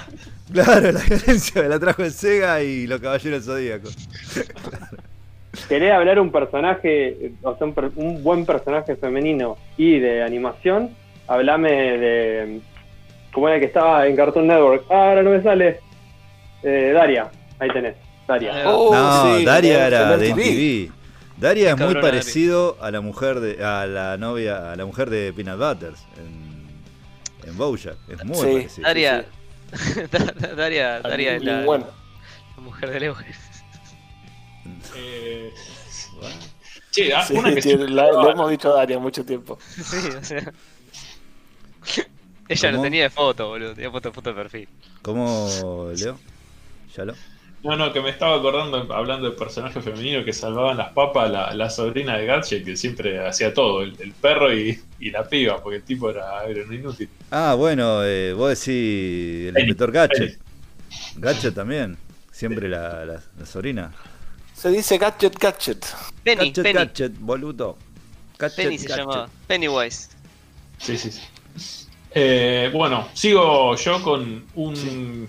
No voy a hacer un, un personaje, sino que voy, eh, voy a hacer un poquito de justicia por, por algo que se, se ha escuchado, se, he leído en Twitter mucho, de que en la última película las mujeres no aparecen, las mujeres no, que, que es todo Brad Pitt y Leo DiCaprio, hay que cancelar a Tarantino.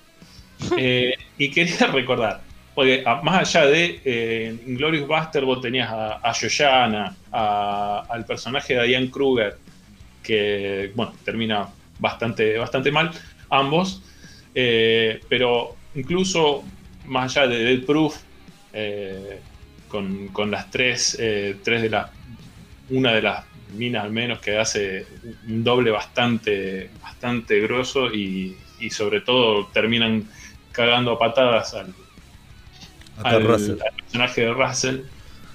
Y antes incluso, porque está bien, poner el Kill Bill está plagado de personajes eh, femeninos, porque no es solamente eh, de de Bride. Ujú. El personaje de Lucy Liu manejando toda la, la, la Yakuza eh, es muy, grosso y ten- tenés de, de ambos, digamos, de los ambos tipos que hablábamos de, de arquetipo de personaje, pues Gogo Yubari y, o el driver, tenés la- las que patean culos, eh, o el personaje de Bernita Green, a personajes como Oren Ishii y, y la, bueno, la secretaria también, La francesa. eh, que- la francesa, por el otro lado, y bueno, sobre todo el, el personaje principal. Pero antes de eso, hay que acordarse que en pleno década de los 90, eh, Tarantino hizo una película donde el personaje no solo era mujer, no solo era negra, sino que tenía 48 años. Ujú. Es otro tema que hablábamos, que después de cierta edad, a los 30 años, como que la- las actrices desaparecen porque se les caen las tetas y vuelven a resurgir si son eh, el gran talento, eh, no sé, Meryl Streep o, Barbara Walters o alguna otra. Pero eh, Tarantino hizo Jackie Brown, donde con- agarró a Pam Grier y la puso adelante de, una película. Y aparte del flor de reparto que tiene, eh, tengo que confesar, sí, que debería volver a verla porque en el momento la, la mataron. No, no- Sí, no le fue No, bien. no Sí, sí. no la vi en el momento porque la- la- la- después de Perro de la Calle y Pulp Fiction, eh, muchos la como que no, no les gustó y por eso demoré en verla. La verdad que a mí me encantó y al día de hoy encuentro que hay gente que la considera la mejor película de Tarantino. ¿Qué Así que una de las Jackie mejores. Sí, quería. ¿Mm? Aparte porque fue algo que la vi y era como que... Ay. ¿Cómo? Eh, Jackie Brown es. No, no te escuché. sí, Ah. La película, vamos por parte, dijo Jackie, Jackie el Destripador. Eh, la película igual es Jackie Brown. Eh, No sé qué estaba por terminar de decir Leo porque se te cortó, Leo, por eso. De, decí, por favor. Ah, se cortó. Ah, Sí, perdón. se. No, que decía que eh, me gustó que, eh, más allá de algunas cuestiones un poco, uno o dos detalles inverosímiles, más o menos el guion era algo bastante cerrado y quizás eh, puede ser que eso no, no haya gustado después de Pulp Fiction, que era un, composé de, de muchas historias. Pero la verdad que a mí me cerró y tenía ganas de verla de vuelta. Y es, dentro de todo, un, un personaje femenino bastante atípico eh, y algo bastante, dentro de lo que fue en los 90, eh, bastante innovador. Sí, es verdad, es verdad, es verdad. Eh, Y otro cierto. que, bueno, no, no tengo mucho conocimiento en la filmografía, pero Luc Besson siempre está metiendo. Uh, No. Nikita, guacho, bien, bien ahí. Arranca con Nikita, pero también, bueno, la- el quinto elemento, más allá de que estamos, es- esta cuestión de- del personaje que aparece en bolas y, y- y es mucho para el desarrollo del personaje Eh, masculino, Multipass. hay que reconocer que la mina patea bastante. Che, culo sí, esta, ¿cómo se llama la de cara de Levine? Valerian Ah, and the City. Valerian. Sí, sí. Bueno, pero bueno, pero. Luke Benson tiene también Bueno, Natalie, Natalie Portman, boludo. eh, decir, la, la, la nena de 13 años tirando tiro de la ventana, boludo. Ok. Matilda. Matilda, o This is from Matilda. Qué peliculón. Por película. favor, ya lo. Mauro, paso la batuta. Ah, yo. Uy, me agarró. No te- Che, pará. Tengo que hacer un chiste. Quiero un que- botón que diga no te pasa cada rato. Este, un personaje femenino así muy poderoso y muy fuerte y muy imponente. Kathy Bates en Misery. No, te agarra con el mazo y te quiebra las patas. Eh, igual, ¿vos, leíste. Misery? No leí Misery. Porque dicen que en el libro en realidad agarra las patas con una motosierra, no con una masa. Le ¡Chao! corta, le corta una, una pierna. Ah, ¿lo leíste vos, o Marsupial del futuro? No, no, pero vi videos sobre el coso y le, le corta así un, un tobillo, le corta pero entero. Y después se lo cicatriza con un soplete. Oh, Ay, mamá, tranca. peor que la peli. Al menos se lo cicatrizó para que no se le infecte. Ah, es buena, es buena. La, tóxica, la definición de tóxica copada. El tipo se cayó de tobillo arriba de la motosierra y ella lo ayudó. Claro. Eh, a ver, yo, y bueno, yo soy muy cliché, pero Sarah Connor, sin duda. Sarah Connor una bestia, boludo. No, no, no. Eh, Amá lo que hablamos antes, de lo que pasó a ser de Terminator 1 a Terminator 2. Una mina arranca ahí haciendo flexiones de brazo en el manicomio, boludo, y se da vuelta y te mira con una cara, te acerca y te rompo la cabeza. Es excelente. Además, la actuación de. ah, no va a ser el nombre. ¿Cómo era el nombre? De la actriz. ¿Cómo Linda Hamilton. Lyndon Hamilton, con las actuaciones de Lyndon Hamilton. Eh, nada. Che, qué bueno que vine, boludo. al- Estoy on fire. Altísimo, altísimo personaje. Altísimo personaje. Sarah Connor, la verdad que. eh, además, está bien, estamos hablando de personaje femenino, pero esa película tiene un montaje de sonido. Eso es lo que pensaba la otra vez de James Cameron. Qué bien que hace tanto en él y en el rifle de pulso, en el, ruido del rifle de pulso. En Terminator 2, cuando tira el T-1000, cuando tira con el Winchester eh, Arnold, cuando usa la minigun, cuando tira con la M16 Sarah Connor, todos los sonidos son tremendos, boludo. No sé quién es el que labura de montaje de sonido con James Cameron porque es un monstruo, boludo. Realmente el sonido es tremendo. La edición, el montaje de sonido. Pero bueno, eso tema aparte. No, Sarah Connor, Sarah Connor, la banco, la amo 3000, diría Tony Stark. No, no, realmente, altísimo personaje. Una madre con ovario bien puesto, correte pibe que te, que te mato el temí. Sí, aparte la, ¿Sí? Ah. Bueno. Estamos teniendo problemas técnicos. Please stand by. ¿Cómo. Hola. Leo? Ahí está. Ah. Ahí volviste, volviste. Perdón. Sí, sí, no pasa nada. No, sí, te escuché como que, que te cortabas. No, vos te acordaste. Te, te fuiste a lo lejos. se No, que decía aparte del. Bien. Uh, me parece que tengo un Igual. No, lo que comentábamos la otra eh, hace cinco minutos, que eh, pasó de ser eh, una víctima de Slayer a, a tener el, el protagonista, el protagonismo en la segunda película de no solo la, la cuestión de proteger al hijo, sino de tomar una, la decisión de ir a, a reventar Skynet, digamos, por el medio que sea, y también el, el conflicto ante, ante liquidar o no al tipo. ¿Hola? ¿Me escuchan? Sí, sí, se te Perfecto. entrecorta un poco. Perfecto. pero- No, no, perfecto, perfecto. Se escucha mucho. Sí, sí, se te están recortando, pero perfecto. Eh, paso la batuta. eh, no sé quién seguía. Marsupial. No sé. Damián, dale. Bueno, vos. yo eh, mencionaron algunas de las que ya eh, yo tenía en mi lista. Tenía Multipass, tenía a Lilu de- del quinto elemento, me parece un personaje muy zarpado. Y que la historia, digamos, si bien está Corbin Dallas, que es Bruce Willis, que es el personaje principal, pero la historia re- re- revuelve alrededor del quinto elemento, ¿no? Por eso se llama así. Después creo que Leo tiró. Y la que está para las partes finales es ella. Sí, sí, sí. Por eso me parece que es un personaje muy fuerte. Después Leo tiró Meryl Streep y quería mencionar a, a Miranda Presley de, de El Diablo se viste de Prada. Sí, totalmente. Vean esa película. Está muy buena. En todas las listas y no la vi, no, no, por eso Muy no buena la, peli esa. ¿eh? La vi. Dos idiomas, Dami. Eh, El diablo se viste de la moda o Ah, sí, perdón. Eh, el personaje que hace Meryl Streep en esa película, creo que ganó el Oscar por esa. Pero es, es de las mejores actuaciones que hizo en su vida la mina. ¿eh? Sí, mal, mal. Tiene algunas escenas con Anne Hathaway en la cual la mina se baja los lentes y la mira de arriba abajo. Y yo, si fuera yo que estoy trabajando en esa empresa, renuncio y me voy a mi casa a chuparme el dedo y a llorar en hecho bolita. No, es, es impresionante lo que es ese personaje. Y también es un personaje que evoluciona a través del tiempo. Y tiene buena compañía también. O sea, Anne Hathaway no se queda atrás en esa película. Sí, sí. Y si me permiten uno más, eh, así tipo Rapid Fire, que seguramente eh, creo que Mauro también lo va a mencionar, pero no podemos dejar pasar a Imperator Furioso. Por favor, Imperator. Furioso. Sí, sí, sí. De pies, señores. Sí, señor. señores. Alto personaje.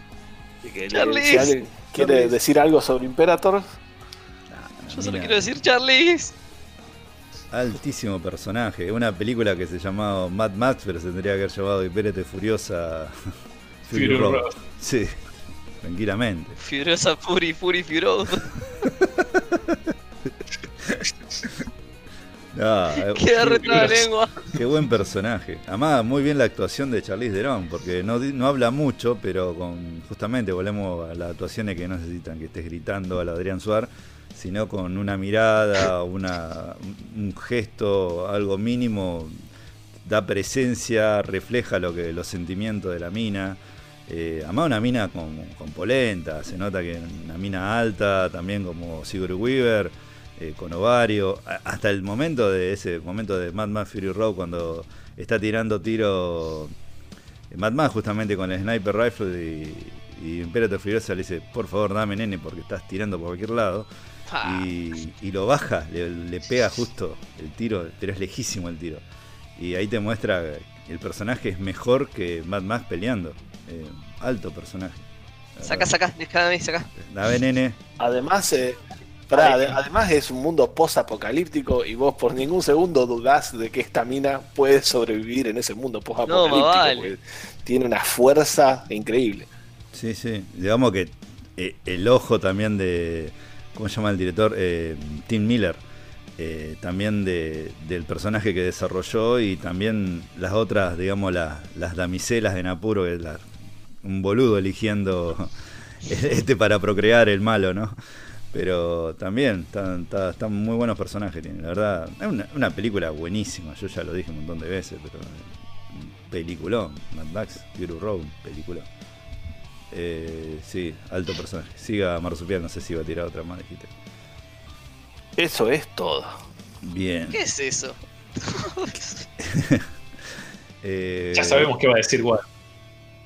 ¿Quién sería? ¿Ishi o Walt? Eso es lo que. Bueno. Eh, Walter. parece que Walt, toca a mí, Walt, sí. Bueno, claro, vamos a decir lo que ya sabemos que voy a decir, tipo haz tu gracia, porque lo tengo que decir. Este, bueno, un personaje. Ay, Dios. Ay, Dios. Yo me juego por Your Name o, algo del Spider-Man, no sé cómo. No, pero- no, no te voy a tirar más aquí de Your Name. Em, no, no, es que ya. ¡Ey! No puedo creer que no te vives. No, iba a decir que Hermione de Harry Potter. Ah, Hermione, ay, ay, ay. O sea, me encantaría para molestar a Leo decir algún personaje volver al futuro, pero no hay personaje femenino grosso. No, realmente no. No, no. Este. Así que no, sí, Hermione es un buen personaje femenino. eh, no creo que vaya a quedar en ningún podio, personalmente. eh, porque creo que hay mejores referencias en otros lugares. Pero sí me parece que el trabajo que hace es muy, muy copado. Porque está en una literatura muy para chicos, una literatura con muchísima llegada. Y porque Hermione, sacando que en las películas te la hacen con Emma Watson, que al principio más o menos tipo, ah, memoria de esto. Hermione en los libros es un personaje con fallas. O sea, como una persona real. O sea, tiene mucho problema para hacer amigos, eh, es altanera, está siempre, siempre toda como desarreglada porque le chupa un huevo. Eh, digamos, una persona de verdad. No, no es que en ningún momento se te ocurre que, uy, la pusieron para que haya una nena. O sea, está bien desarrollado el personaje en serio y encaja en todo el resto de la historia porque como buen libro está escrito para que entre. Eh, sin embargo, después en las pelis, Hollywood la empezó a lavar un poco porque en el primer libro, al principio la ves con todo el pelo revolado, así, mucho más parecida que la descripción de- del libro. Pero después empezaron más a quedarse con el hecho de que, bueno, Emma Watson es Emma Watson y a lo largo de las películas es más ella que el personaje, digamos. Eh, de hecho, hicieron- cuando hicieron el casting, eh, eh, Rowling, la, una de las razones por la que la eligió es porque de personalidad ella era muy parecida al personaje, como que le encajó muy bien. Pero si hay una cosa que siempre eh, como que cuestionó de por qué esta, de que estuviera ahí, era que ella no era la Hermione que ella se imaginaba porque era muy linda. Claro. Este, Bueno, sí, sí, perdón. Después digo. No, no, dale. No, no, eso mismo pasó con la versión nueva de, de Carrie. Vos lees Carrie y, y la, la piba Carrie es una adolescente que no es una, una mina linda, digamos. Justamente por eso el bullying. Y en Y cambio en la última película, en la última película de Carrie, que la hace la chica esta que hizo de Hit Girl en Kick-Ass, es una piba re linda, es decir, nadie te compra que esa piba la van a hacer a un lado así. Y digamos, no hay que ser tan duro, pero es la realidad, vos no le ves una cara que diga, uy, mira, le hacen bullying por la cara que tiene. Pues no, no, la verdad que no. Claro.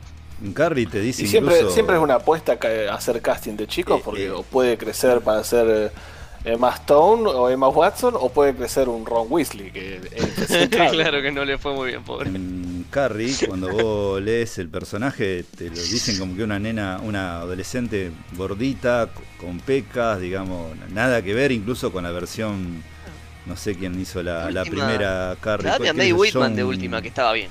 John Carpenter la hizo, la primera Carrie, creo. Sí, No. sí. Claro, eh, no, ni siquiera es parecida a esa, digamos, eh, es más Yo creo fea que todavía. posta, May Whitman hubiera estado bien, era un buen balance. Eh, Pero sí, te entiendo, bueno. Pero bueno, sí, entonces sobre Hermione está bueno, me parece un buen personaje femenino porque tiene muchísimas habilidades que ninguno de los otros personajes comparte. es claramente la mejor en un montón de sentidos. O sea, yo personalmente creo que si tengo que elegir uno de los tres no es Harry, es definitivamente ella. Porque si haces tipo un resumen de los libros, muchos de los peores momentos y de hecho los grandes avances de toda la historia giran muy alrededor de ella dándose cuenta de lo que hay que hacer y de los otros dos boludos siguiéndola.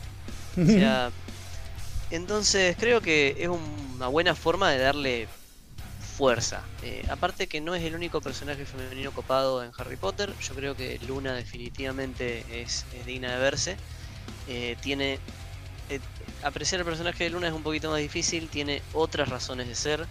y es mucho más emocional el asunto, pero está ahí también. tra- Trata más con la fe, con, con el tema de la identidad. Lu- Luna es otro personaje. Pero otra cosa, ya que estoy que puedo decir de Harry Potter, y que no la tocamos todavía, son, son buenos femeninos villanos. Eh, y Harry Potter yo creo que tiene a uno de los mejores, una de las mejores villanas de la historia, lejos. O sea, el personaje de Umbridge es zarpadísimo, es extremadamente aborrecible, no hay con qué darle a eso. Ah, la, la vieja que se viste de rosado. Eso. Eh, si más o menos conoces la historia, te deja de cara porque... Como que detestable. De hecho, e-, es muy común la opinión, de hecho, probablemente sea la opinión más popular, que si vos tenés que elegir quién es el villano más villano de Harry Potter, no es Voldemort, es Umbridge. Porque hay, hay algo muy perverso en la forma de actuar del personaje y también el hecho de que en las películas la actriz es un 11. O sea, e- es, milagroso lo bien que logró retratarlo en el medio de todo el resto de la película que no estuvo tan bien. pues. Eh, pero bueno, sí, eh, mi gracia era decir que es Hermione y creo que más o menos lo fundamenté. Estoy seguro que me quedé recorto porque tuve un podcast entero sobre esto y no llegué. Y no te interrumpimos nunca cuando la No, no. Eh, pero bueno, otra cosa que el que sí quería traer en serio y con esto por ahí dejo de, de insistir. eh, un personaje de Brandon Sanderson de la serie Mistborn que se llama Vin. Es la personaje principal de la serie. O sea que ya de por sí no se está cuestionando para nada. No es que tiene que ganarse el lugar porque toda la serie gira con su punto de vista.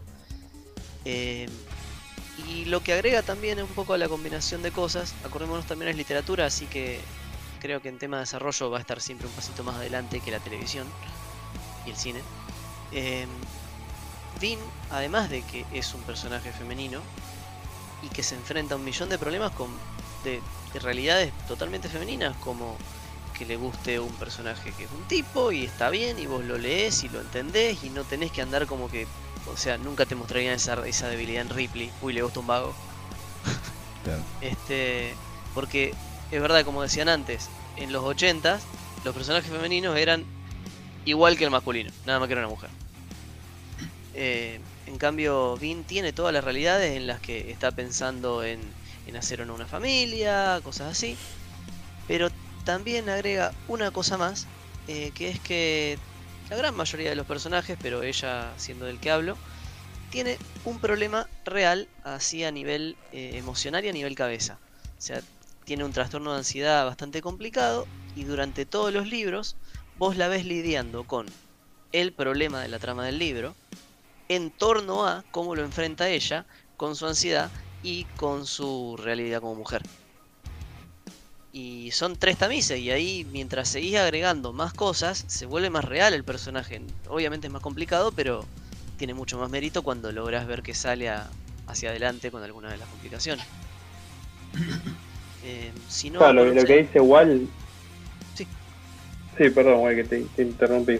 Eh, acerca de Vin, sí, para mí, yo lo leí y me parece Vin un excelentísimo personaje femenino eh, en todos los aspectos porque es como, como dice, o sea, si al, el- al mismo personaje fuera un tipo, creo que no se le recriminaría nada, hasta sería un personaje aburrido Claro. pero como le pasa a ella que es mujer y además de que es mujer es una es joven o sea no es un- una persona ni siquiera es una persona grande ya con experiencia ni, ni nada le suma muchísimo a, a cómo evoluciona el personaje O sea, ella de hecho eh, durante la historia a veces se tiene que enfrentar a cómo, justamente, que la descartan como una buena guerrera, por ejemplo, por porque es una mujer y porque es chica, o sea, por joven, por mujer y por chiquita de contextura.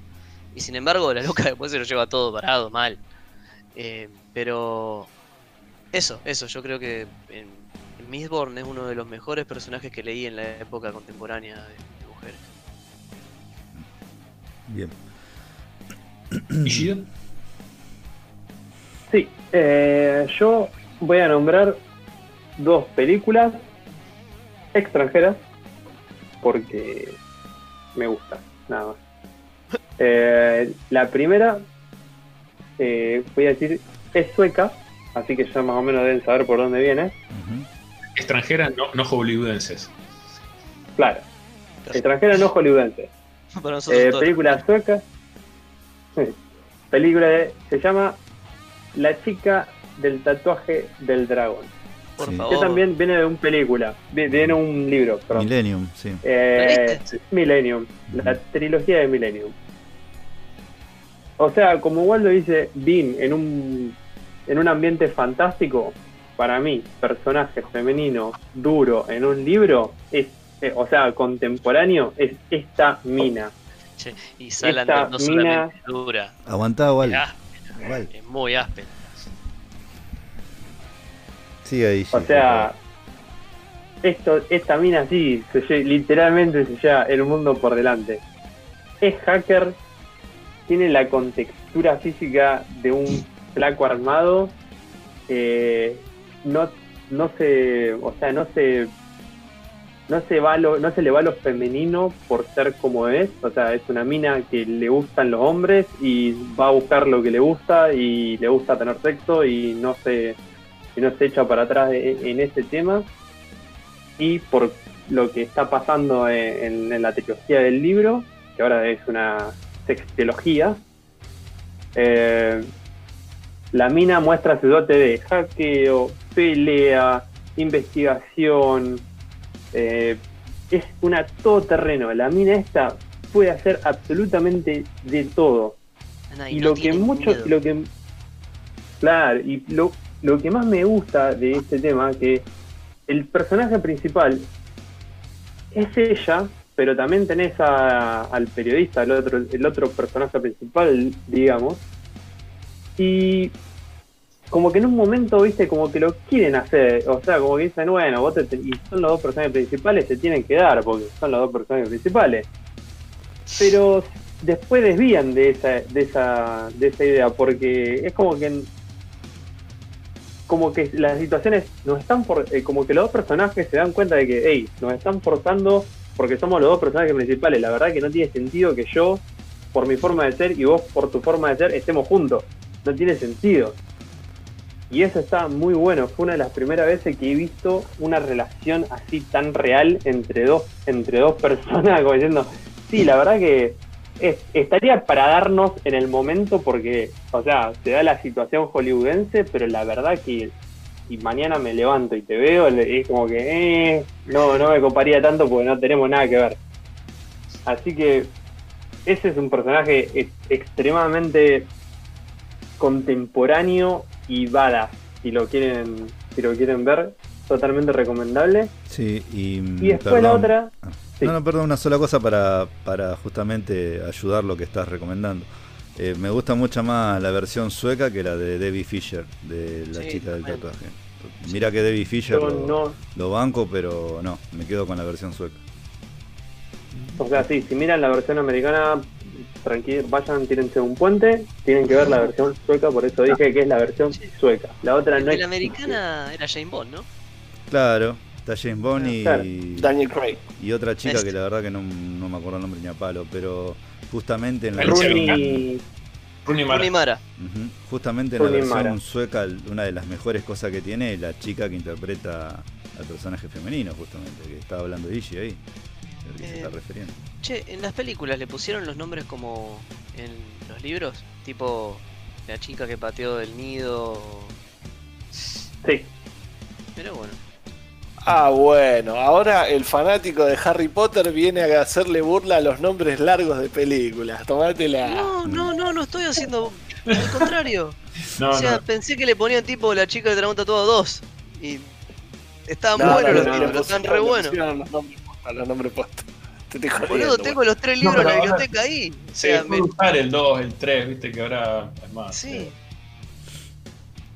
Eh, bueno, Bien, y. o sea, eh, Tokio. Escuché Reto Tokio. la más. chica del dragón tatuado Reto Tokio. Reto Tokio. Compro. Electric Bungalow. Misión imposible. eh, misión en Marbella. De semana de locura con Salander. ¿Esta cuál era? Bueno, y la. y bueno, y la otra, que. Ah, estoy. No me decido cuál. Dígalo. pero pero me lo voy a jugar por esta y no va más del lado de lo que eh, Maurito decía con Alien le- una, un personaje fuerte por el lado de, de lo, ma- de lo madral. Que viene de la película Mother, película surcoreana, director Bong Joon-ho, y la personaje Ah. principal cagazo. Hye Kim. Esta película te vuela la peluca de lado a lado, arriba, abajo, izquierda, derecha, piña baja, piña alta, enter. Fatality. Sí, sí. O sea, si la definición de protección de ese instinto maternal es la definición de esta película. O sea, hasta dónde llega una madre para proteger a su hijo.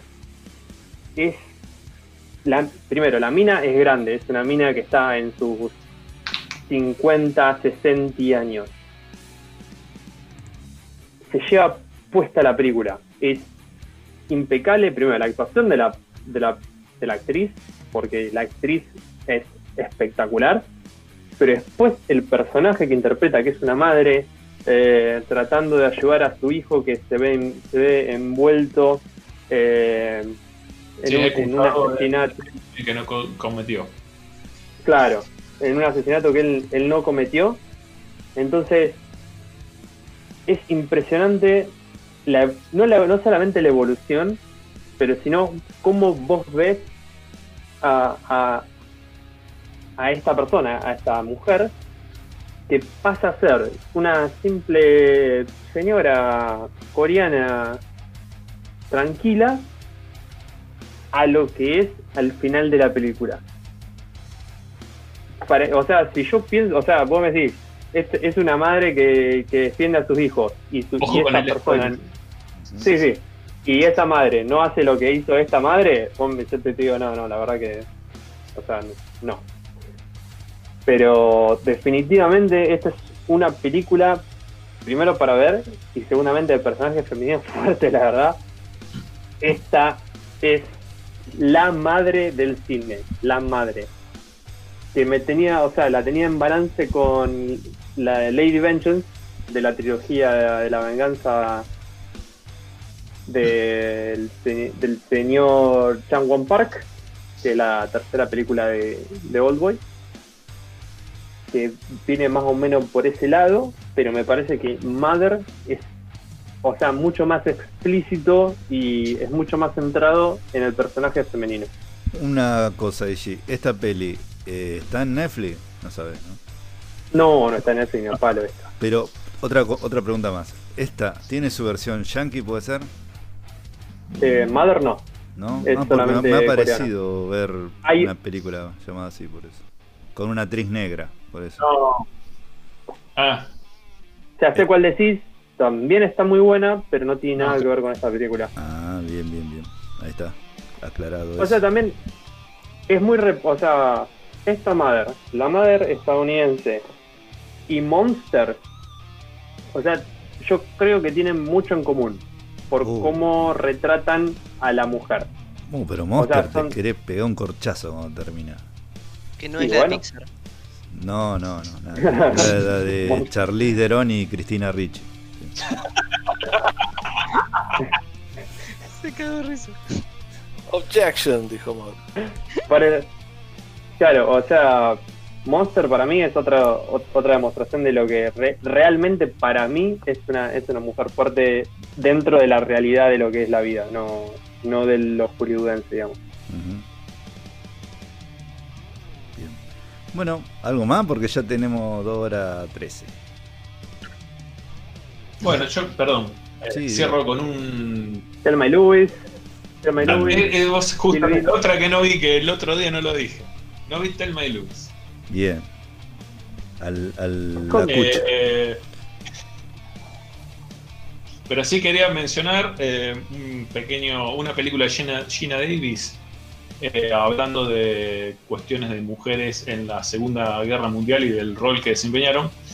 Eh, hay una película muy buena de la década de los 90 de creo que Penny Marshall, la guionista de, de Big, eh, también con Tom Hanks, eh, A League of Their Own. Creo que le pusieron Ellas dan el golpe, algo así. Las que juegan al béisbol, sí. Bueno, Peliculón. Ah, Claro. La que está Madonna. el año de guerra, como, Sí.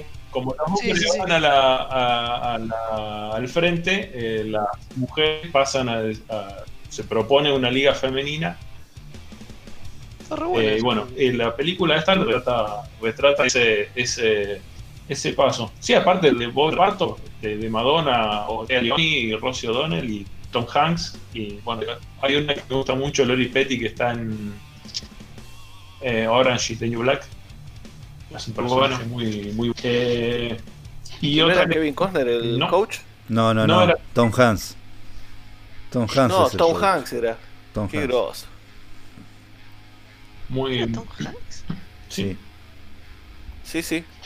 Que empezaba la película diciendo, "Eh, las mujeres no, no pueden jugar.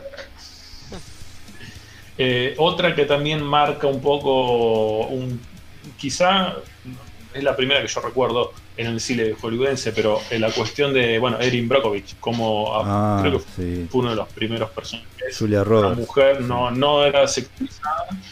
No, Julia Roberts hace de un, una abogada, no era abogada en realidad, No, eh, no, no, pero como tenía, digamos, claro, como era muy, digamos, su, igual, bancada, bancada. su eh, digamos, tesitura de, de avanzar, va consiguiendo su, su lugar en la firma y, bueno, un, un caso de, también de esto que mencionamos un rato, de, de de contaminación eh, industrial. Eh, la verdad está muy buena y aparte, creo que era Steven Soderbergh. Sí. Steven Soderbergh. Sí. Una de las primeras en esa, digamos, un, un personaje bien, bien cool. Sí, ¿Qué, sí. qué iba a decir Waldo? Que te está... Sí, sí. Sí, yo quería que Bueno. terminara. Además se se te Digo, entrecorta. yo mencionando Ujú. Mencionan a a Erin Brockovich y no puedo no asociar con el personaje de Michael Bolton en el video de, Mo- de Lonely Island disfrazado de- Erin Brockovich. Ujú. Es terrible. con el. Con el Eh, y hay que mencionar a, a Jessica Ch- Chastain, que ha metido, me estaba fijando y metió bastantes, metió un- unos cuantos personajes. Desde la en The Martian, tenemos el personaje que medio que eh, contradice a, a las órdenes que les están dando desde la Tierra para ir a, a rescatar al personaje de Matt Damon. Eh, de Morph en Interstellar, que digamos básicamente salva a la humanidad. Y el personaje de Molly Bloom en Molly's Game, no sé si, si todos la vieron, que la recomendé hace un par de hace un par largo de podcast, la película de, de Aaron Sorkin que, que retrata a la, esta, esta mujer que construye un- una especie de imperio de juego clandestino eh, y termina a, a los tortazos con la mafia rusa. Perdón. Eh, pero si me tengo que ir a, a mi elección, sí, no, ¿Estás hablando de se Anna corta mucho? ¿no? ¿O no? ¿Anna Hathaway está hablando? No entendí eso. Jessica en Chastain. la Colorado. No, no, no, no. no. Está bien, no, porque yo pensé. No sé por qué interés te la dijiste y me acordé que está la chica esta, por eso. Y yo me acuerdo por ella por, por Los También. Miserables. Cuando en. los- Jessica Chastain no es la de la peli que matan a Bin Laden. No sé. También, esa no la vi, por eso no. Película. Uh, muy No la buena. La- Dark, Dark Zero Thirty. Sí, Sí. me encanta esa película. Sí. Posta. Me parece un peliculón el suspenso que tiene. Y dirigida por una mujer. La que hizo Hard Locker. La misma directora de Hard Locker. Patty Jenkins, ¿eh? Sí, sí, No. sí, sí. De Hard Locker es la misma. el- la directora de Hard Locker es la misma de, de la de Bin Laden. Sí. De la noche más oscura le pusieron acá. Sí, qué buena película. La Mujer Maravilla también. También la Mujer Maravilla. Ah, bueno, no sabía era Mujer Maravilla. Pero bueno, mm, la tensión es de Hard Locker y- Pero- y, la otra es tremenda. Sí, sí. No, que quería, no quería dejar de mencionar eh, a Pepa, Peppa eh, Pig. el personaje de Carmen Maura en, en Mujeres al borde de un ataque de nervios. Ah. Eh, que Vale. aparte no- hay una cuestión de, de Almodóvar de toda una galería de personajes femeninos que son, la verdad, una, una hermosura. Eh, sin entrar mucho en spoiler, eh, la verdad es el, el, arco del personaje, de arrancar la película intentando suicidarse con Gaspacho, a terminar lidiando con terroristas chiitas y salvándole la vida al, al, al amante de, que, que, estaba por ser eh, achurado por su, por su esposa. Eh, la verdad es uno de los de mis, de mis personajes eh, femeninos favoritos. ¿De cuál? ¿De, de Almodóvar, decís vos? Sí, de... Pepa se llama. No, no, sé si tiene el nombre completo siquiera. Acá en, en IMDB figura como Pepa. Un personaje de, de Carmen Maura. También una actriz de, la, de las preferidas. Bien. Eh, vamos cerrando porque se está cortando demasiado ya. Eh, ¿O quieren decir a alguien algo más? Si no, ya vamos despidiéndonos. ¿Puedo tirar unas menciones honoríficas rápidas? Sí, hacer, dale. No te copa mucho la idea, me parece. No, se corta mucho. No tiro un carajo. Se no está cortando nada. mucho. Pero no, no, dale, dale. Diga, Frances diga. Tirá la que te. Casi me olvido. Eh, Princess Mononoke me quedó en el coso, en el tintero. Después roles raros que hicieron mujeres, Amelie y Ofelia en el laberinto del fauno. Uh, sí. Mencionaste a Gina Davis y tenía que mencionar a Gina Davis en el largo beso del adiós. Un peliculón. Y por último, una actriz que lamentablemente no- nos robó el, el hijo de puta de, de Weinstein. Pero Ashley Judge en Double Jeopardy es un personaje de la reputs Mm. madre. Esas son mis menciones honoríficas. Bien. Bien, bien, bien. ¿Alguien más? ¿Algo más? Calle Yo te tiro ahora. así dos rapiditas. Dos rapiditas. Una es Annie Hall con Diane Keaton. Otra mártir eh, de la historia del cine. Y por otro lado eh, tenemos a The Hidden Figurines, una película bastante nueva, 2016, que también ganó, ganó Oscar me parece. O fue nominada un montón. Que es Taraji Jenson, que es una, una morocha que trabaja también en. Creo que no. Power. eh, sí, Hidden Figurines. Eh, alta película bien feminista para, para el que le gusta. Como ya lo mencioné anteriormente, eh, How to Get Away with Murder, para mí, si vos me tenés que dar a alguien que me defienda, que, que venga que venga la negra a defenderme porque esa se lo lleva todo puesto tranquilo. Bueno, vamos cerrando, gente, ¿les parece?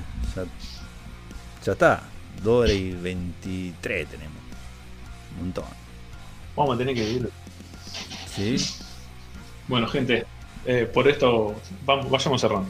Sí, sí, sí. Bueno, el, este fue el podcast de la fecha de, em, de Strong Film Characters. Así que, bueno, lo que nosotros siempre lo aclaro porque la otra vez me dejaron un comentario sobre esto. Esto es una charla de amigos. Como verán, una charla de amigos de un, sobre un tema cuando vos llegás a una casa no puede estar guionado, no puede estar estudiado de antes, sino que uno improvisa todo el tiempo. Así que este es, es el, la onda que le damos, como para que también se sientan incluidos en este grupo y en esta charla de amigos. Eh, así que bueno, quien habló es Mauritos, que es creador, director de este podcast. Me, compraron, me acompañaron, perdón, eh, Leo. Leo es el Yalomancay, que es el que escribe las reseñas de Instagram y Facebook. Leo. Perdón, voy a cerrar con algo con lo que debería haber empezado. Eh, bueno, una pequeña disculpa porque me imagino que eh, entrar a un podcast eh, con cinco hombres hablando de personajes femeninos por ahí hoy en día es medio como, como una ofensa, pero no estamos pretendiendo ni dar cátedra ni, ni, ni nos declaramos expertos en el tema. Es solo una, como dice Mauro, una, digamos, una opinión que se vierte al grupo. Muy bien. Saludos. Excelente. Bien. Eh, bueno, el otro acompañó fue Waldo, el uruguayo, que en realidad no es uruguayo, pero bueno, le decimos uruguayo de cariño. Un abrazo, gente. Eh, Waldo es especialista en anime, como acaban de ver. Eh, bueno, también estuvo Ishida, que es el japonés irlandés que le dijeron Martín o Tincho, pero no es, no es Martín, él es Ishida.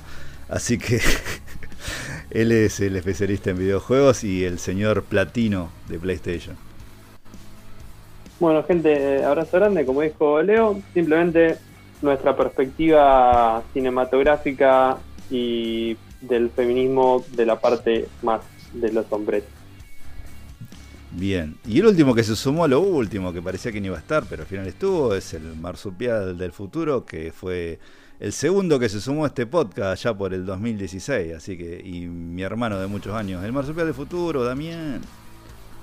Gracias por, gracias por tenerme paciencia, muchachos, que, y por invitarme siempre al podcast, que siempre es un placer estar y, como dijiste vos, tener esta charla de amigos. Así que nada, gracias nomás. Bien, ese fue el podcast de la fecha. Síganos en Spotify sobre todo. Estamos también en las redes sociales de Instagram, Facebook. Eh, tenemos que pegarle una actualización a YouTube. Ahí después voy a hablar con el maestro Ishida. Eh, pero bueno, estamos en todas las redes sociales. Dejen sus comentarios, denle me gusta. Si, por supuesto, si les gustó el podcast. Todo comentario bueno o malo es bienvenido. Eh, después, si le copa, tiran un comentario de qué le gustaría que hablemos. Y si se animan a sumarse y, hablar en, en, un podcast, ¿por qué no? También están más que invitados. Así que nos vamos despidiendo, gente. Este fue el podcast de la fecha. Ya nos estaremos viendo. Abrazo, gente. Chao.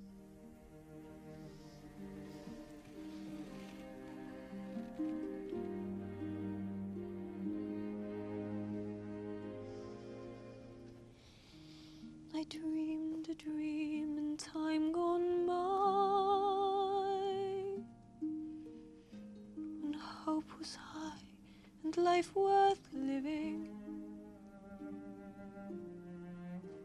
I dreamed that love would never die. I dreamed that God would be forgiving. Then I was young and unafraid. Were made, used, wasted. There was no ransom to be paid, no song unsung, no wine untasted. But the tigers come at night their voices soft as thunder as they tear your hope apart as they turn your dream to shame.